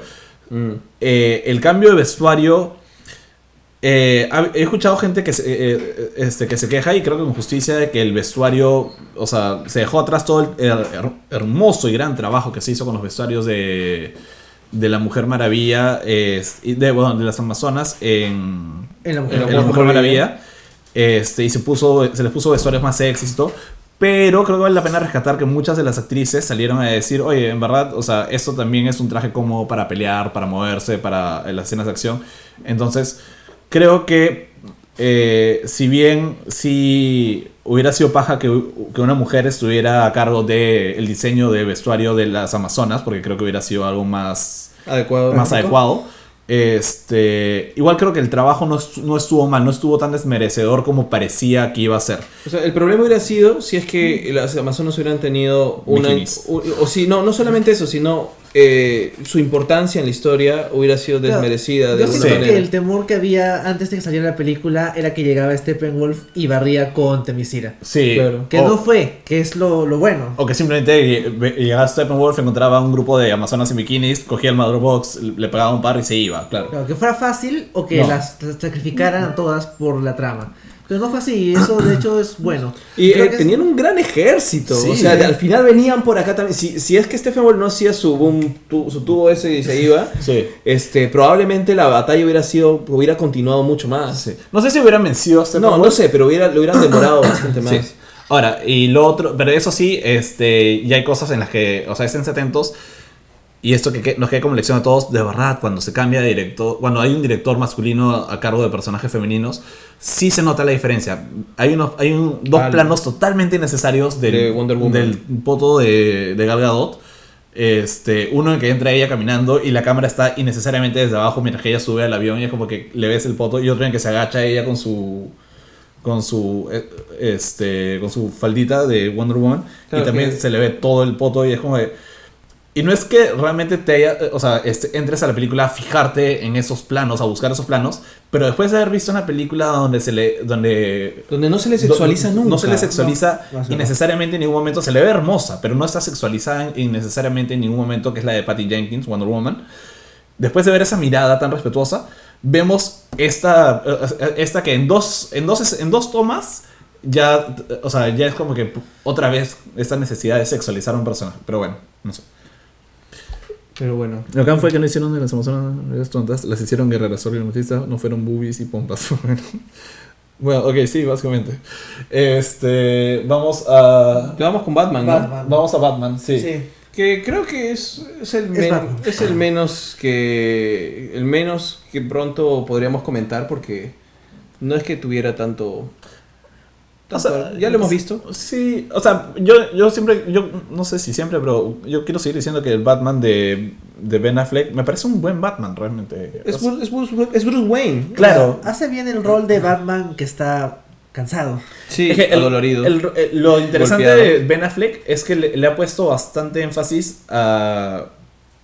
O sea, no, si bien no hay esta, esta dicotomía tan fuerte que hay entre Christian Bale, del Christian Bale que era Bruce Wayne y Batman totalmente distintos, este, pero que era un poquito muy emo por momentos. Es que ahí veíamos la vida de Bruce Sí. Wayne. Acá hemos visto Batman en acción todo el tiempo. O Claro, sea, sí. claro. Pero ese es un, ese es un Bruce Wayne encantador. Pero también es un. O sea, es, más. Es más charming con la gente, ¿no? Pero también al mismo tiempo es un Bruce Wayne que ya está cansado, que está viejo, que ya es como que. Dato, dato curioso, este, no más que dato curioso, más bien un dato sobre mi experiencia en el cine viendo Justice League. Como les dije, no noté nunca el bigote 3D, o sea, la cara de Henry Cavill Sí. corregida, pero me llamaba demasiado la atención la cara de Ben Affleck. Sentía que le habían puesto Botox o algo. ¿No le ha cambiado la cara? Se veía, creo que una vez de que acabó la película, dijo, bueno, ya, ya no tengo que estar así, así que tráigame las alitas, la cerveza. Se descuidó un poco y luego le dijeron, oye, ven, tienes que regresar. Dijo, no, ¿por qué no? Y ya, pues se nota un poquito más. No, pero no es por llenito. Yo siento, yo sen- siento que o le han puesto mucho maquillaje, lo han tratado de rejuvenecer. Yo También me puede sentía muy eso. joven. Puede Sí, ser eso. pero Sebastián Hernández dice, según lo que dice en Justice League, dicen que ese Batman ya va 20 años cuidando esta ciudad, ha, eh, ha perdido sí, algo. Eh, sí, el mismo Zack Snyder confirmó que Batman tiene como 20 años cuidando Gotham. eh, eh, Ciudad Gótica. Eh, ya ha perdido, siente que no hace el cambio que él quería. Sí, y ha perdido Sí, un pues. poco la fe. De hecho, hay esta escena muy, muy paja al inicio. Este, Es un, es un murciélago gigante, brother. O sea, Sí. yo lo vi y dije, este es un monstruo. Y y está- eso es, es lo que sentirías al ver a Batman, supuestamente. Y está sacada casi tal cual de Justice League War, que es esta es este cómic este, donde, Claro. que reinaugura eh, la Liga de la Justicia en New 52, Ajá. que es Batman bajándose a un Parademon, este, mientras que sigue rastro a las Mother Boxes. Eh, y es, es muy.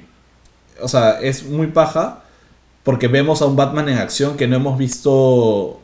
No hemos visto tal cual. El, el Batman de Christian Bale creo que nunca se movió de esa forma. Pero es un Batman muy, muy, muy paja. Eh, y sí, tiene 20 años cuidando Ciudad Gótica. Y se le ve cansado, se le ve agotado. Se le ve con ganas de dejar el manto. Pero también se le ve dispuesto a asumir la responsabilidad. Y hay esa escena en la que se saca el traje y la Mujer Maravilla se ahí al costado. Y podemos ver que está lleno de golpes y cicatrices y todo. Y en ese sentido creo que si, la, si Ben Affleck sigue las películas de la Liga de la Justicia siguen, creo que pueden terminar eh, de contar, o sea, DC puede cerrar el DCU porque sí creo que lo van a cerrar en algún momento no tan lejano, matando a Batman. Interesante. Sí, es. Por el lado de que está ya está viejo, está cansado, podrían hacer eso. Pero sí me gustaría esperar a ver cómo le sale la película de indivi- en individual. Sobre todo porque si ya no tienes Batman, tiene que haber Robins. Y hasta ahora nadie ha hecho bien Robin fuera de, de las caricaturas. Eh, ese es el reto. O sea, puede ser un buen Batman. Batman se ha hecho bien varias veces. Pero desde Boardward hasta el día de hoy no tenemos un Robin decente. Aguante. Sí, o sea, en el, en el Salón de la Fama de Robins está Boardward. Y muy muy abajo Chris O'Donnell. Y en el medio hay un montón de espacios que esperan ser llenados. Exacto, entonces creo que... o sea, me- no- Y hay varios fanfilms en el medio. sí, no- y bueno, ya, ya se anunció al Robin de la serie de Teen Titans. Ah, sí. Y de hecho me sorprende que va a empezar como Robin, no como Nightwing. Sí, porque sale Sí. con su disfraz de Robin, este... Yo creo que va a empezar como en el primer capítulo dejando ese traje. Puede ser, sí. lo Pero bueno. Rómulo está comentando algunas cosas sobre Bruce Wayne que a las que voy a responder rápido. Sí, eso, sí, es eso. Se supone que Bruce Wayne ya debe estar un poco tío. Y está un poco tío, pero es Hollywood, no puede estar tan tío. Sí. Este, no debe verse tan joven. Sí, nuevamente, es Hollywood. Pero también eh, está establecido que es como que 11 años mayor, sí, ¿no? Es el canon de Zack Snyder que es 11 años mayor que, que Superman. Creo que sí encaja más o menos, no hay tanto problema por ahí. Eh, eso, buena línea. ¿Cuál es tu superpoder? ¿Soy rico?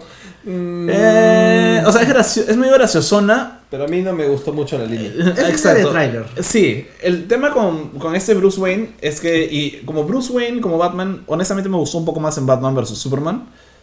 Pero en esta La verdad que sí. Sí, funciona. Estaba mejor, eh, estaba un poco más redondo, pero en esta película ha sido un poco más ligero. Y eso es mano de Joss Whedon, se nota. Cuando dice Do you bleed y luego dice sí, creo que sí.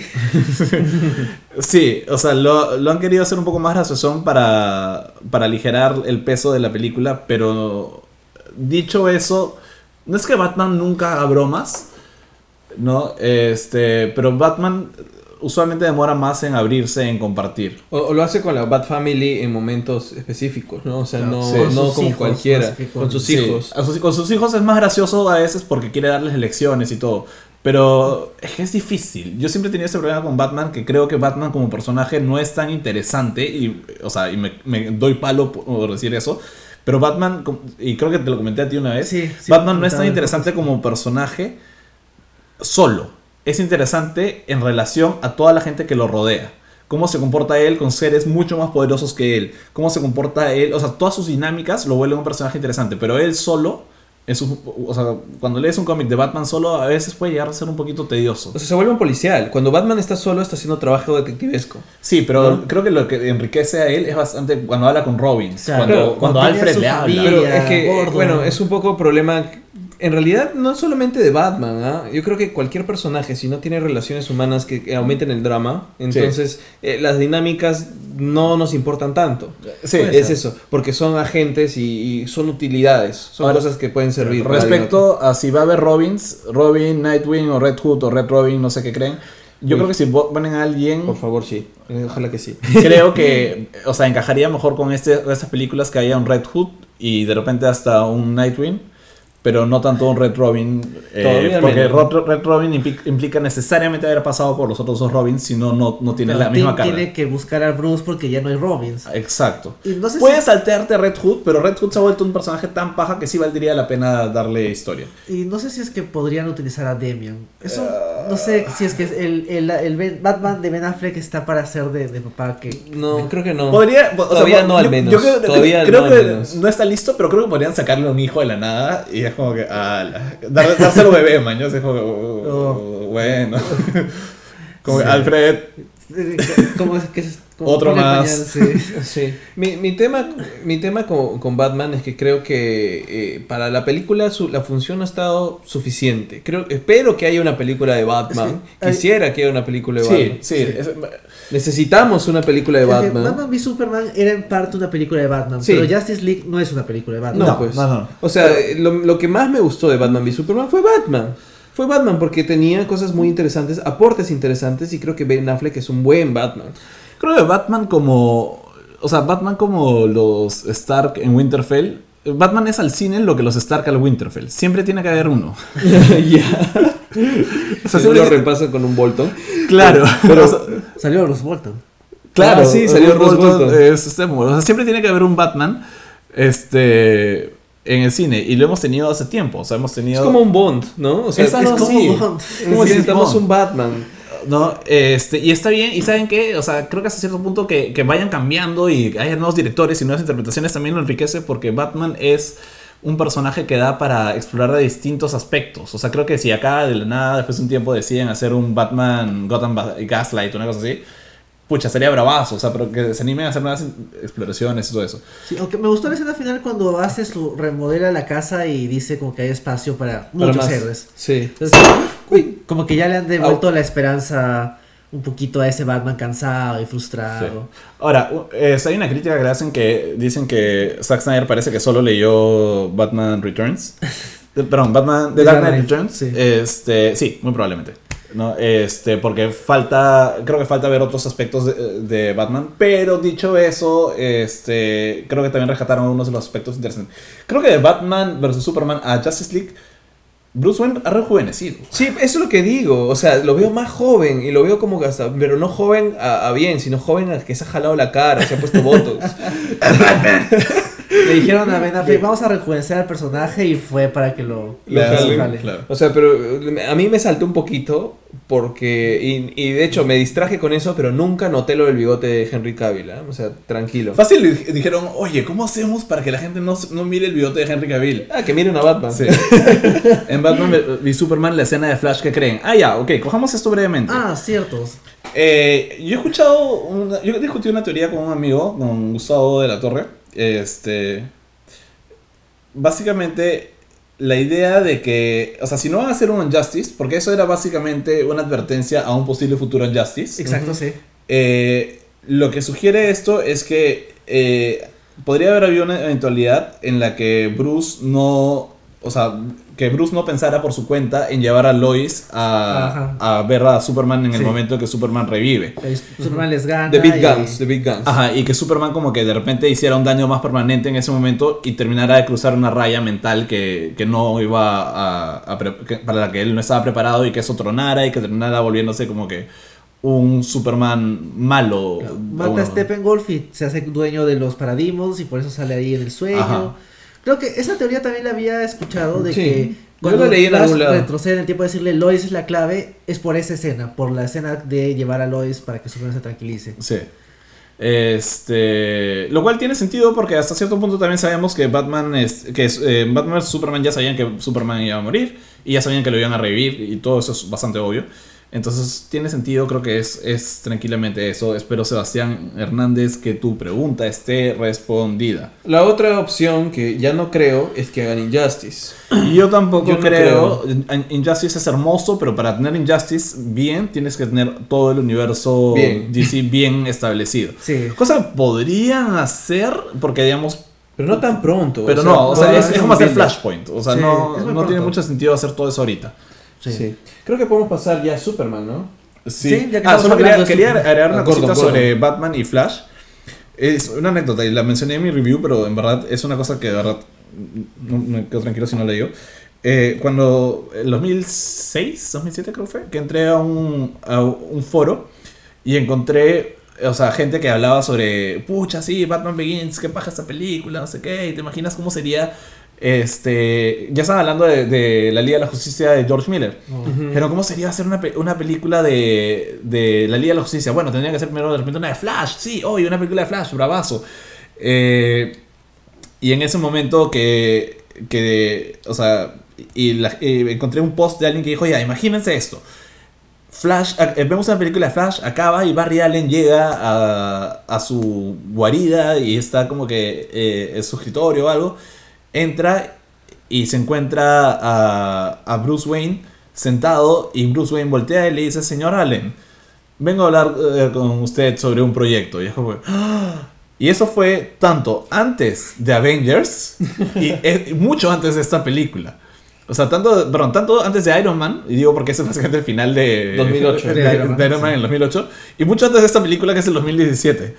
Y es, pero es tal cual, casi tal cual como ha sido la escena cuando ha ido Bruce Wayne a reclutar a, a, Barry. a Barry.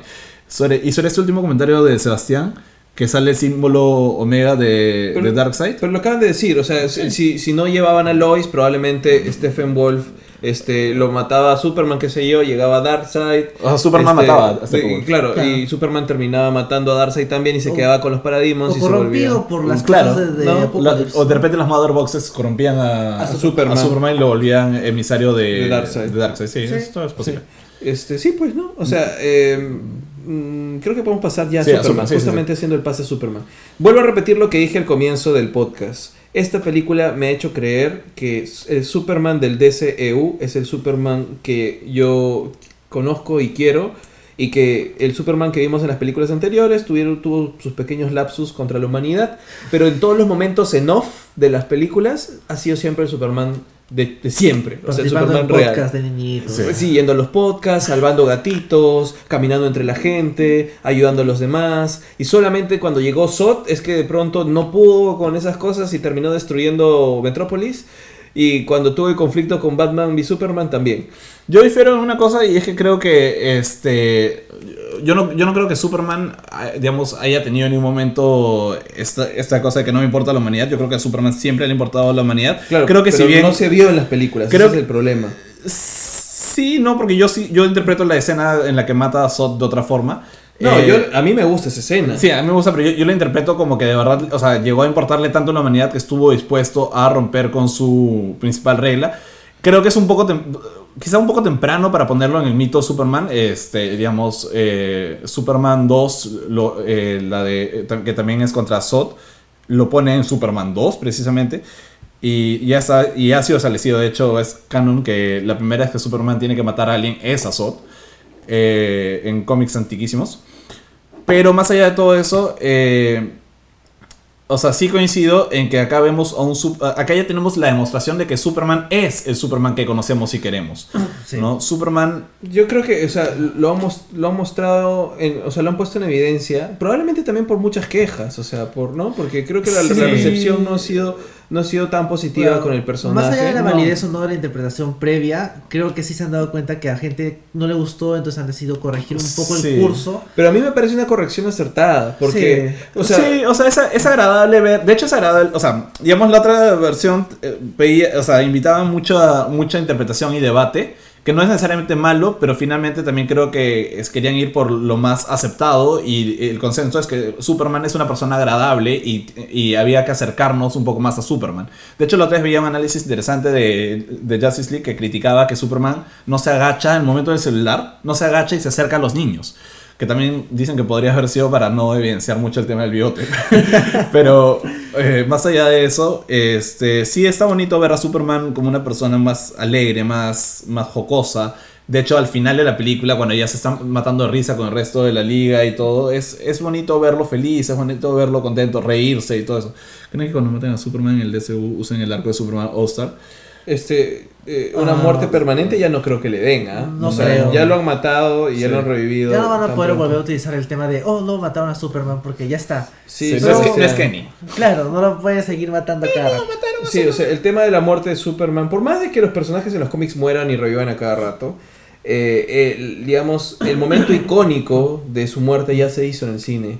Tendrían que rebotear el universo DC para volverlo a matar. A menos que hagan algo como en All Star Superman, donde finalmente se va el sol y todo eso, que no está muerto. Bueno, podría ser un final para el DCU. Pero es un final, no es una Sí, justo, All Star es un universo distinto. Hablábamos de, de un fin- posible final del DCU donde yo justo decía que Batman debería morir al final del DCU. Como Iron Man debería morir en Infinity Wars. Sí, Sí. Infinity War. Este, pero a ver, Superman ama, o sea, más, más allá de madurado, creo que eh, se ha diversificado o se ha expandido el abanico de, de lo que sabemos de Superman, lo que conocemos de Superman, y se ha vuelto un personaje más eh, accesible al público, de todas maneras. Creo que esa es la clave. O sea, con- Sí, pero es que yo, yo siento que además, mira, uno de los, de, los, de los problemas que yo tenía con el DCU, que era que no se sentía realmente la eh, que sea muy grounded, Sí. en el sentido de que la- las, las secuencias más chéveres de peleas Mm. no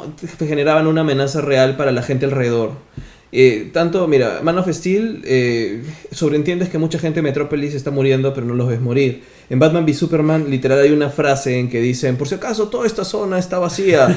¿no? Entonces, es como que, más bien, en, en vez de, de generarte la tensión que puede haber de que, uy, esto puede hacerle daño a la gente, prefieren evitarlo y decir, tienen espacio libre para pelear y nadie se va a morir. Sí. Eh, interpretaron así la crítica.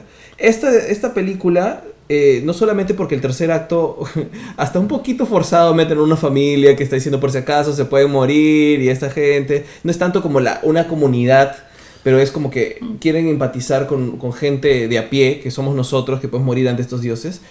Pero más allá de eso, creo que es correcto el hecho de que de pronto sienta que de verdad este Superman, más allá del conflicto que tiene delante, está pensando primero en la gente que puede ser dañada, que no es como él. No, la parte que llega y dice, ah, Exacto. no, hay civiles. Hay va. civiles, exacto. Sí. Ese tipo de cosas no, no habían en las películas anteriores. es. Entonces, ese es el Superman que yo he querido, que yo que, que puedo tener como un ejemplo. Ese es el icono de los superhéroes, el primer superhéroe que está poniendo, a, su- digamos, este, prioridad a la vida de los inocentes. Ahora, también creo que el hecho de que sea en equipo le permite ser más ese super Claro, ese sí, pero está ¿no? muy bien, o sea, es perfecto y, y como te digo, yo de alguna manera, esta película me hace perdonarle el disgusto que de alguna forma como fan he tenido en películas anteriores, Mm.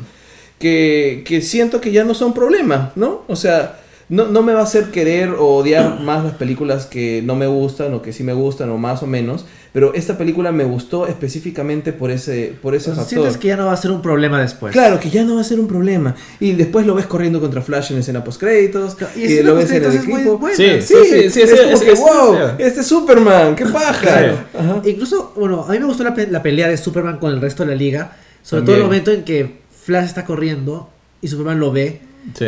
Porque es, o sea, Superman está en modo pelea. Claro. Pero igual es, o sea, ahí está justificado ese Superman más como que cerrado y frío. Y me gusta la reacción de Barry cuando se da cuenta de que lo está viendo. Y, Sí. y es- creo que es el momento que me gustó más. Sí, esa, esa, esa es un pelea. gran momento. Y dijiste que era tu escena favorita y creo que es una de las mejores escenas de la- de la película cuando reviven a Superman y Superman como que se o sea, dispara y está como que loco atacando a todos. Y es, o sea, hay varias cosas muy pajas. Uno, ver cómo en verdad... eh, no sé por qué tanta gente me dijo, oye, no sabía que Superman podía bajarse a todos. Es como que Superman Superman. puede bajarse a todos siempre. Es Superman. Es Superman. De hecho, al final de la serie animada de la Liga de la Justicia, Superman eh, le está pegando a Darkseid y agarra y dice como que, ah, este, me estás dando una oportunidad que raramente tengo de realmente soltarme. Y, Ah, y agarra sí, y empieza eso a sí. pegarle a Darkseid. Y le empieza a sacarle el ancho a Darkseid. Y es bien paja como escena porque es como que podemos ver que Superman realmente... Y lo hice. Siempre se contiene. Dice, Superman para, todo el tiempo para está mí el mundo es como de, de cartón. Sí. ¿no? Y bravazo. Y lo voy a decir una vez más, en una pelea entre Superman y Goku, Superman gana. Listo. Sí, no. Eso y- va a ser más controversial nosotros llegamos a esa conclusión Sí. antes que los de Screw Attack. Antes, antes, lo escucharon aquí, pero no lo escucharon porque fue una conversación que tuvimos en mi cocina. Este. Sí, eh, Superman es un. O sea, lo interesante de Superman finalmente, eh, ya más allá de Man of Steel, más allá de Batman v Superman, más allá de esta película, incluso, siempre va a ser qué hace un ser tan poderoso, es, qué hace un dios viviendo entre los humanos. Y qué, ha- o sea, y qué, qué es lo que rige su moral, su ética. Y eso implica que algunos, que realmente los personajes más interesantes de las historias de Superman son los personajes que conviven con él. Son su mamá, su novia, su jefe, su papá cuando ha estado, o sea, todos esos personajes realmente Su mejor amigo. Sí, Jimmy Olsen, al que asesinaron en los primeros minutos de Batman v Superman. Aún tienen chance de meter a otro Jimmy Olsen. Bueno, sa- sacaron al otro Jimmy Olsen de Jenny Olsen también. Claro, en Man of Steel había Jenny, luego Sí. pusieron a Jimmy en Batman v Superman. Tal vez para la película individual que siga, ahí pueden decir, oh, tenemos Fácil pueden hacer como Smallville, donde matan a Jimmy Olsen. y su hermanito. Y luego, oye, tú eres el hermano menor de, de Jimmy, ¿no? Sí. Ah, que en el funeral leen el nombre completo y era como que, no sé. Los dos se llamaban Jimmy. Claro, era Peter Jimmy Olsen. ¿no? Si tú eres hermano menor de Jimmy Olsen, ¿no? Sí, también me llamo Jimmy. Ah, ya. Toma su cámara. Él hubiera querido que la tengas. Oh, gracias. Seré fotógrafo como él. como que, ¿qué? Oh, Smallville, te extraño.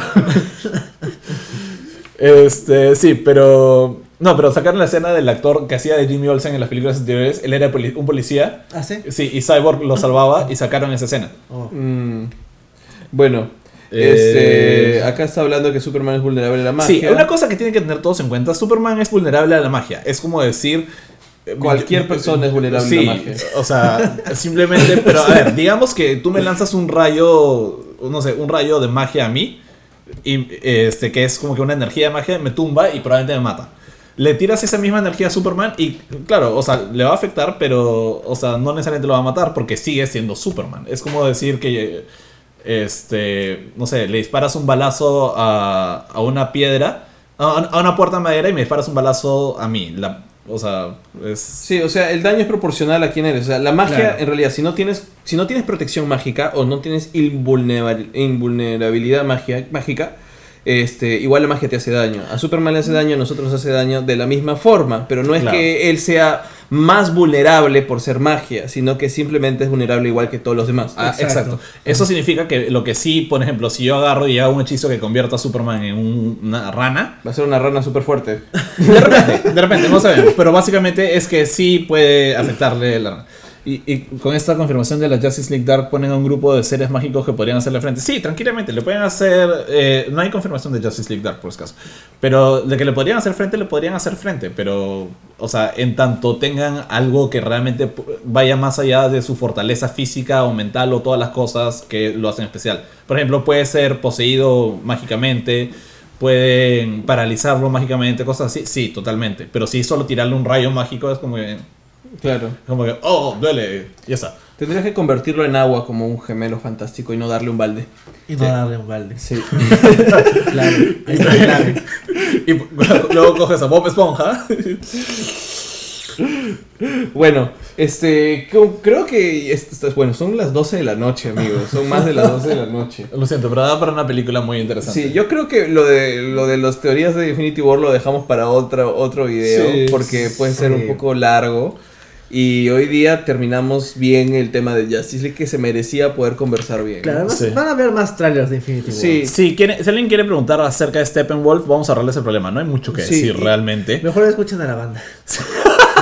Sí, por ahí simplemente quería responder algunas cosas. Creo que Cristian Nato, no, no encuentro tu comentario, pero tienes un justo reclamo de que no le damos, no le hemos dado eh, a las películas de DC tanta atención como las películas de Marvel. Pero Este, esperen que yo esté más presente y yo les voy a dar. Sí, eh, quiero que solamente contarte un poquito que, o sea, en realidad hacemos todo esto en nuestro tiempo libre, porque tenemos otros trabajos. Y a veces también depende mucho la disponibilidad que tengamos para hacer Ah, algo. no, pero perdón, mencionas acá, eh, ¿sientes un favoritismo hacia Marvel de ellos? Por, eh, o de ustedes, ¿por qué? Porque nunca han hecho video reacciones de los... Ah, ya. Por eso El digo, tema de los, los, video reacciones tenemos es- disponibilidad para hacerlo en ese momento y, y lo hemos No, sacado hay que coordinar nueve personas. Hay que coordinar. Pero, Este- pero eh, tienes razón, hay que hacerlo. O sea, Sí. queremos hacerlo más. Y de hecho, ahora que vayan, que salgan más películas de DC. Claro, el problema no es tanto una cuestión de que queramos, sino una cuestión de disponibilidad, porque la siguiente película confirmada es Aquaman, que sale el otro año. Y hay dos cositas más que quiero agregar también como unos miembros dedicados. Un favoritismo hacia esas películas, sí. Eh, o sea, este, no de todos, ¿no? Personalmente yo prefiero, o sea, a mí me gustan más DC como grupo. Y es normal que haya favoritismo en tanto les gu- guste más, pero vamos a tratar siempre de hablar de todas las Sí. películas por igual, de darle bola.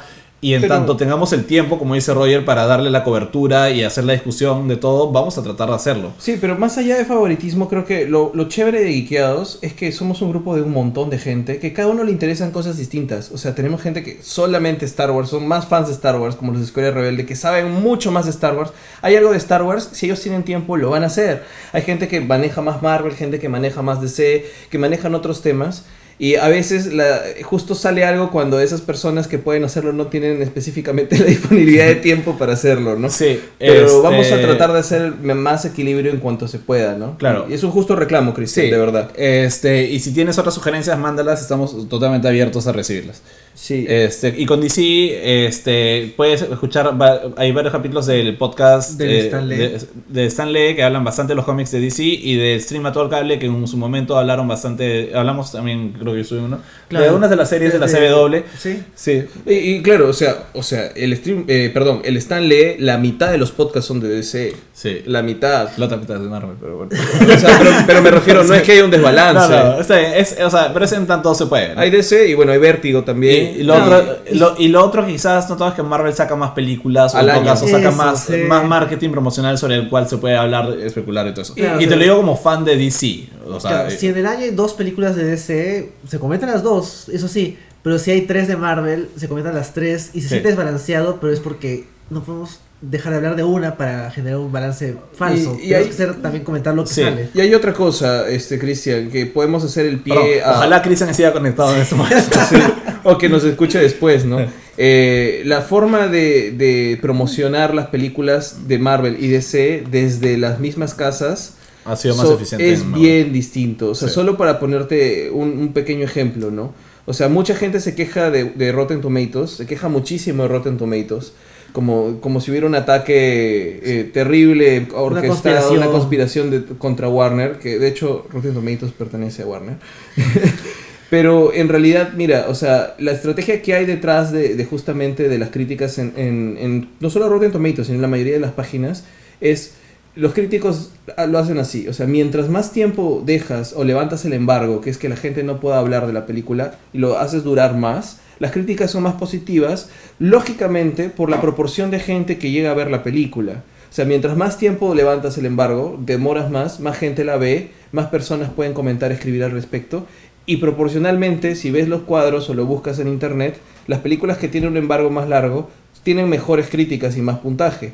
Las películas que tienen menor tiempo tienen un puntaje proporcionalmente más negativo por una cuestión también de que menos gente sale a hablar Y es más acelerado. Y es acelerado porque lo- la ventaja de hacerlo antes es que la gente empieza a hablar antes de tu película.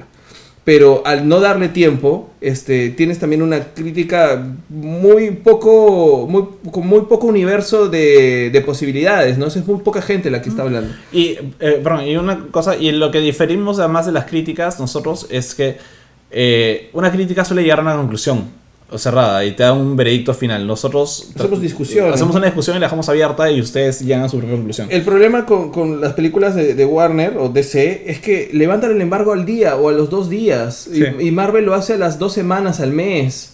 Entonces hay una gran diferencia y por eso las, la- las puntajes en Rotten Tomatoes son tan distintos. Y no solamente con esas pelas, o sea, tú ve cuánto tiempo demora una película en levantar el embargo y usualmente no, independientemente sean superhéroes o no, tienen ese tipo de calificación. Sí. Este, quería contestar eh, este comentario de Carlos Enrique Mendoza. Shazam le ha, hecho, le ha hecho frente a Superman, su poder viene de la magia, le puede hacer daño, pero claro, me llega, me llega con la resistencia de subs. Sí, y eso contesta lo que estaba mencionando Sebastián Hernández. Shazam como personaje. Ah, y lo que quería decir era, ese chico que le hacen entrevista, hay, ser hay gente que dice que ese Batson. chico que le hacen entrevista con el celular a Superman es, Bill- ser es Billy Batson, Billy Batson. Puede que ser, tiene un sí. podcast que de hecho sería bravazo en esta versión. Sí. Este, sí, Shazam le ha hecho eh, fuer- frente a Superman, pero no por el rayo precisamente, ni por la magia precisamente, sino porque la magia lo vuelve a él un equivalente a Superman. Entonces, eso es lo que hace que. Es como decir que. O sea, es como decir que lo vuelve un Hulk, no sé, no es así. No, no es hay- su Superman Buster, su Hulk Buster. Claro, es, eh, exacto, tal cual. Tal Bueno. cual, ¿no? Es eso. Para cerrar, creo que esta larga conversación sobre Justice League, ¿algún comentario sobre Steppenwolf? Born to be. Creo que ese es un comentario bastante acertado. Yo creo que, me- no sé si me van a odiar por esto, pero creo que más o menos así va a ser Thanos. Sí, es verdad. Yo creo que lo interesante de, de Infinity War, y lo meto como un asterisco, es que considerando que, ahí está, tal cual, esto es una predicción de Infinity War. Justice Ajá. League es una predicción de Infinity War. Sí. Thanos no va a ser tan interesante. No, no va, va a ser ser. más inte- va, a- va a ser más o menos nivel este, Steppenwolf. Y lo interesante de Infinity War va a ser como se juntan todos estos héroes, el crossover eso. ¿Qué es lo Las que dinámicas, es lo que vende Marvel. Es lo que venden, no solo Marvel, es lo que, eh, lo que finalmente vendió DC con Justice League y es lo que finalmente venden realmente los cómics cuando hacen los crossovers. Los, Tú quieres ver a toda la todos gente los ahí. crossovers empiezan con los héroes que se conocen y es como que me caes mal, a mí también, pero trabajemos juntos y al final es como, oye, nos llevamos bien. Sí, es así. es. Deberíamos hacer esto más seguido. Sí, deberíamos juntarnos y al final se vuelve un equipo, no se vuelve un equipo, o sea, siempre, todos los crossovers empiezan así. El, crossover de Batman y Superman en la serie animada empieza con, con que se detestan y terminan volviéndose amigos, o sea... Sí, o sea, creo que eh, el aporte, y espero que funcione bien para que otras películas lo empiecen a hacer, es que al fin Infinity War va a tener otros villanos además del principal, con nombre, apellido y con habilidades especiales. Como que para distraer la, la. Black Order. Pero más que distraerlo, para que no sea simplemente una pelea contra otra vez un montón de henchmen sin, cara, sin nombre, anónimos. Que igual va a haber. Que igual va a haber en Wakanda. Sí. Claro, que igual va a haber. que Todos son perritos de, mo- de modogs que van a ver ahí. Pero, pero Pero sería bravazo que sale Eleven ahí como...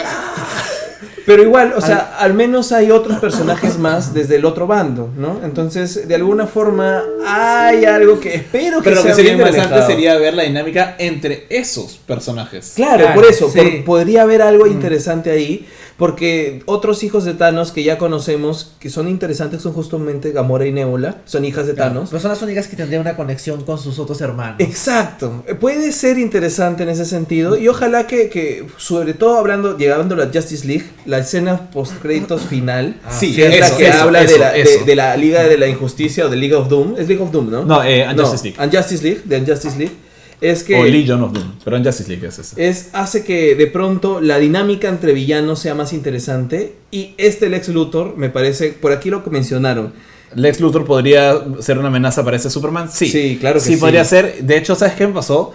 Cuando vi a- al guardia caminando hacia la, hacia la celda del Lex Luthor diciendo Luthor, sal, no sé qué. Y en ese momento dije, pucha. Si hay algo que sí me hubiera gustado de esta película es que se hubieran enfrentado a Intergang o a Justice League, una cosa así, con Lex Luthor y más villanos. Y en la nada, como que veo, espera, Luthor no está. En la nada Claro, veo y ves la- las cositas de Deathstroke así. y las cositas de Deathstroke. Es, ¿Y sabes es qué? Deathstroke, yo estaba que es Deathstroke. Justo había, este- había habido este rumor de que Deathstroke ya no iba, ya no iba a aparecer en la película. Claro, Claro, porque dices, ya fue, Ya puta, fue, qué está pena. medio fuera, Claro. iban a usar a él para reemplazar a Batman. Claro, y eh, eh, empieza este rumor y en ese momento regresa toda la información que está y dije, ese es Deathstroke.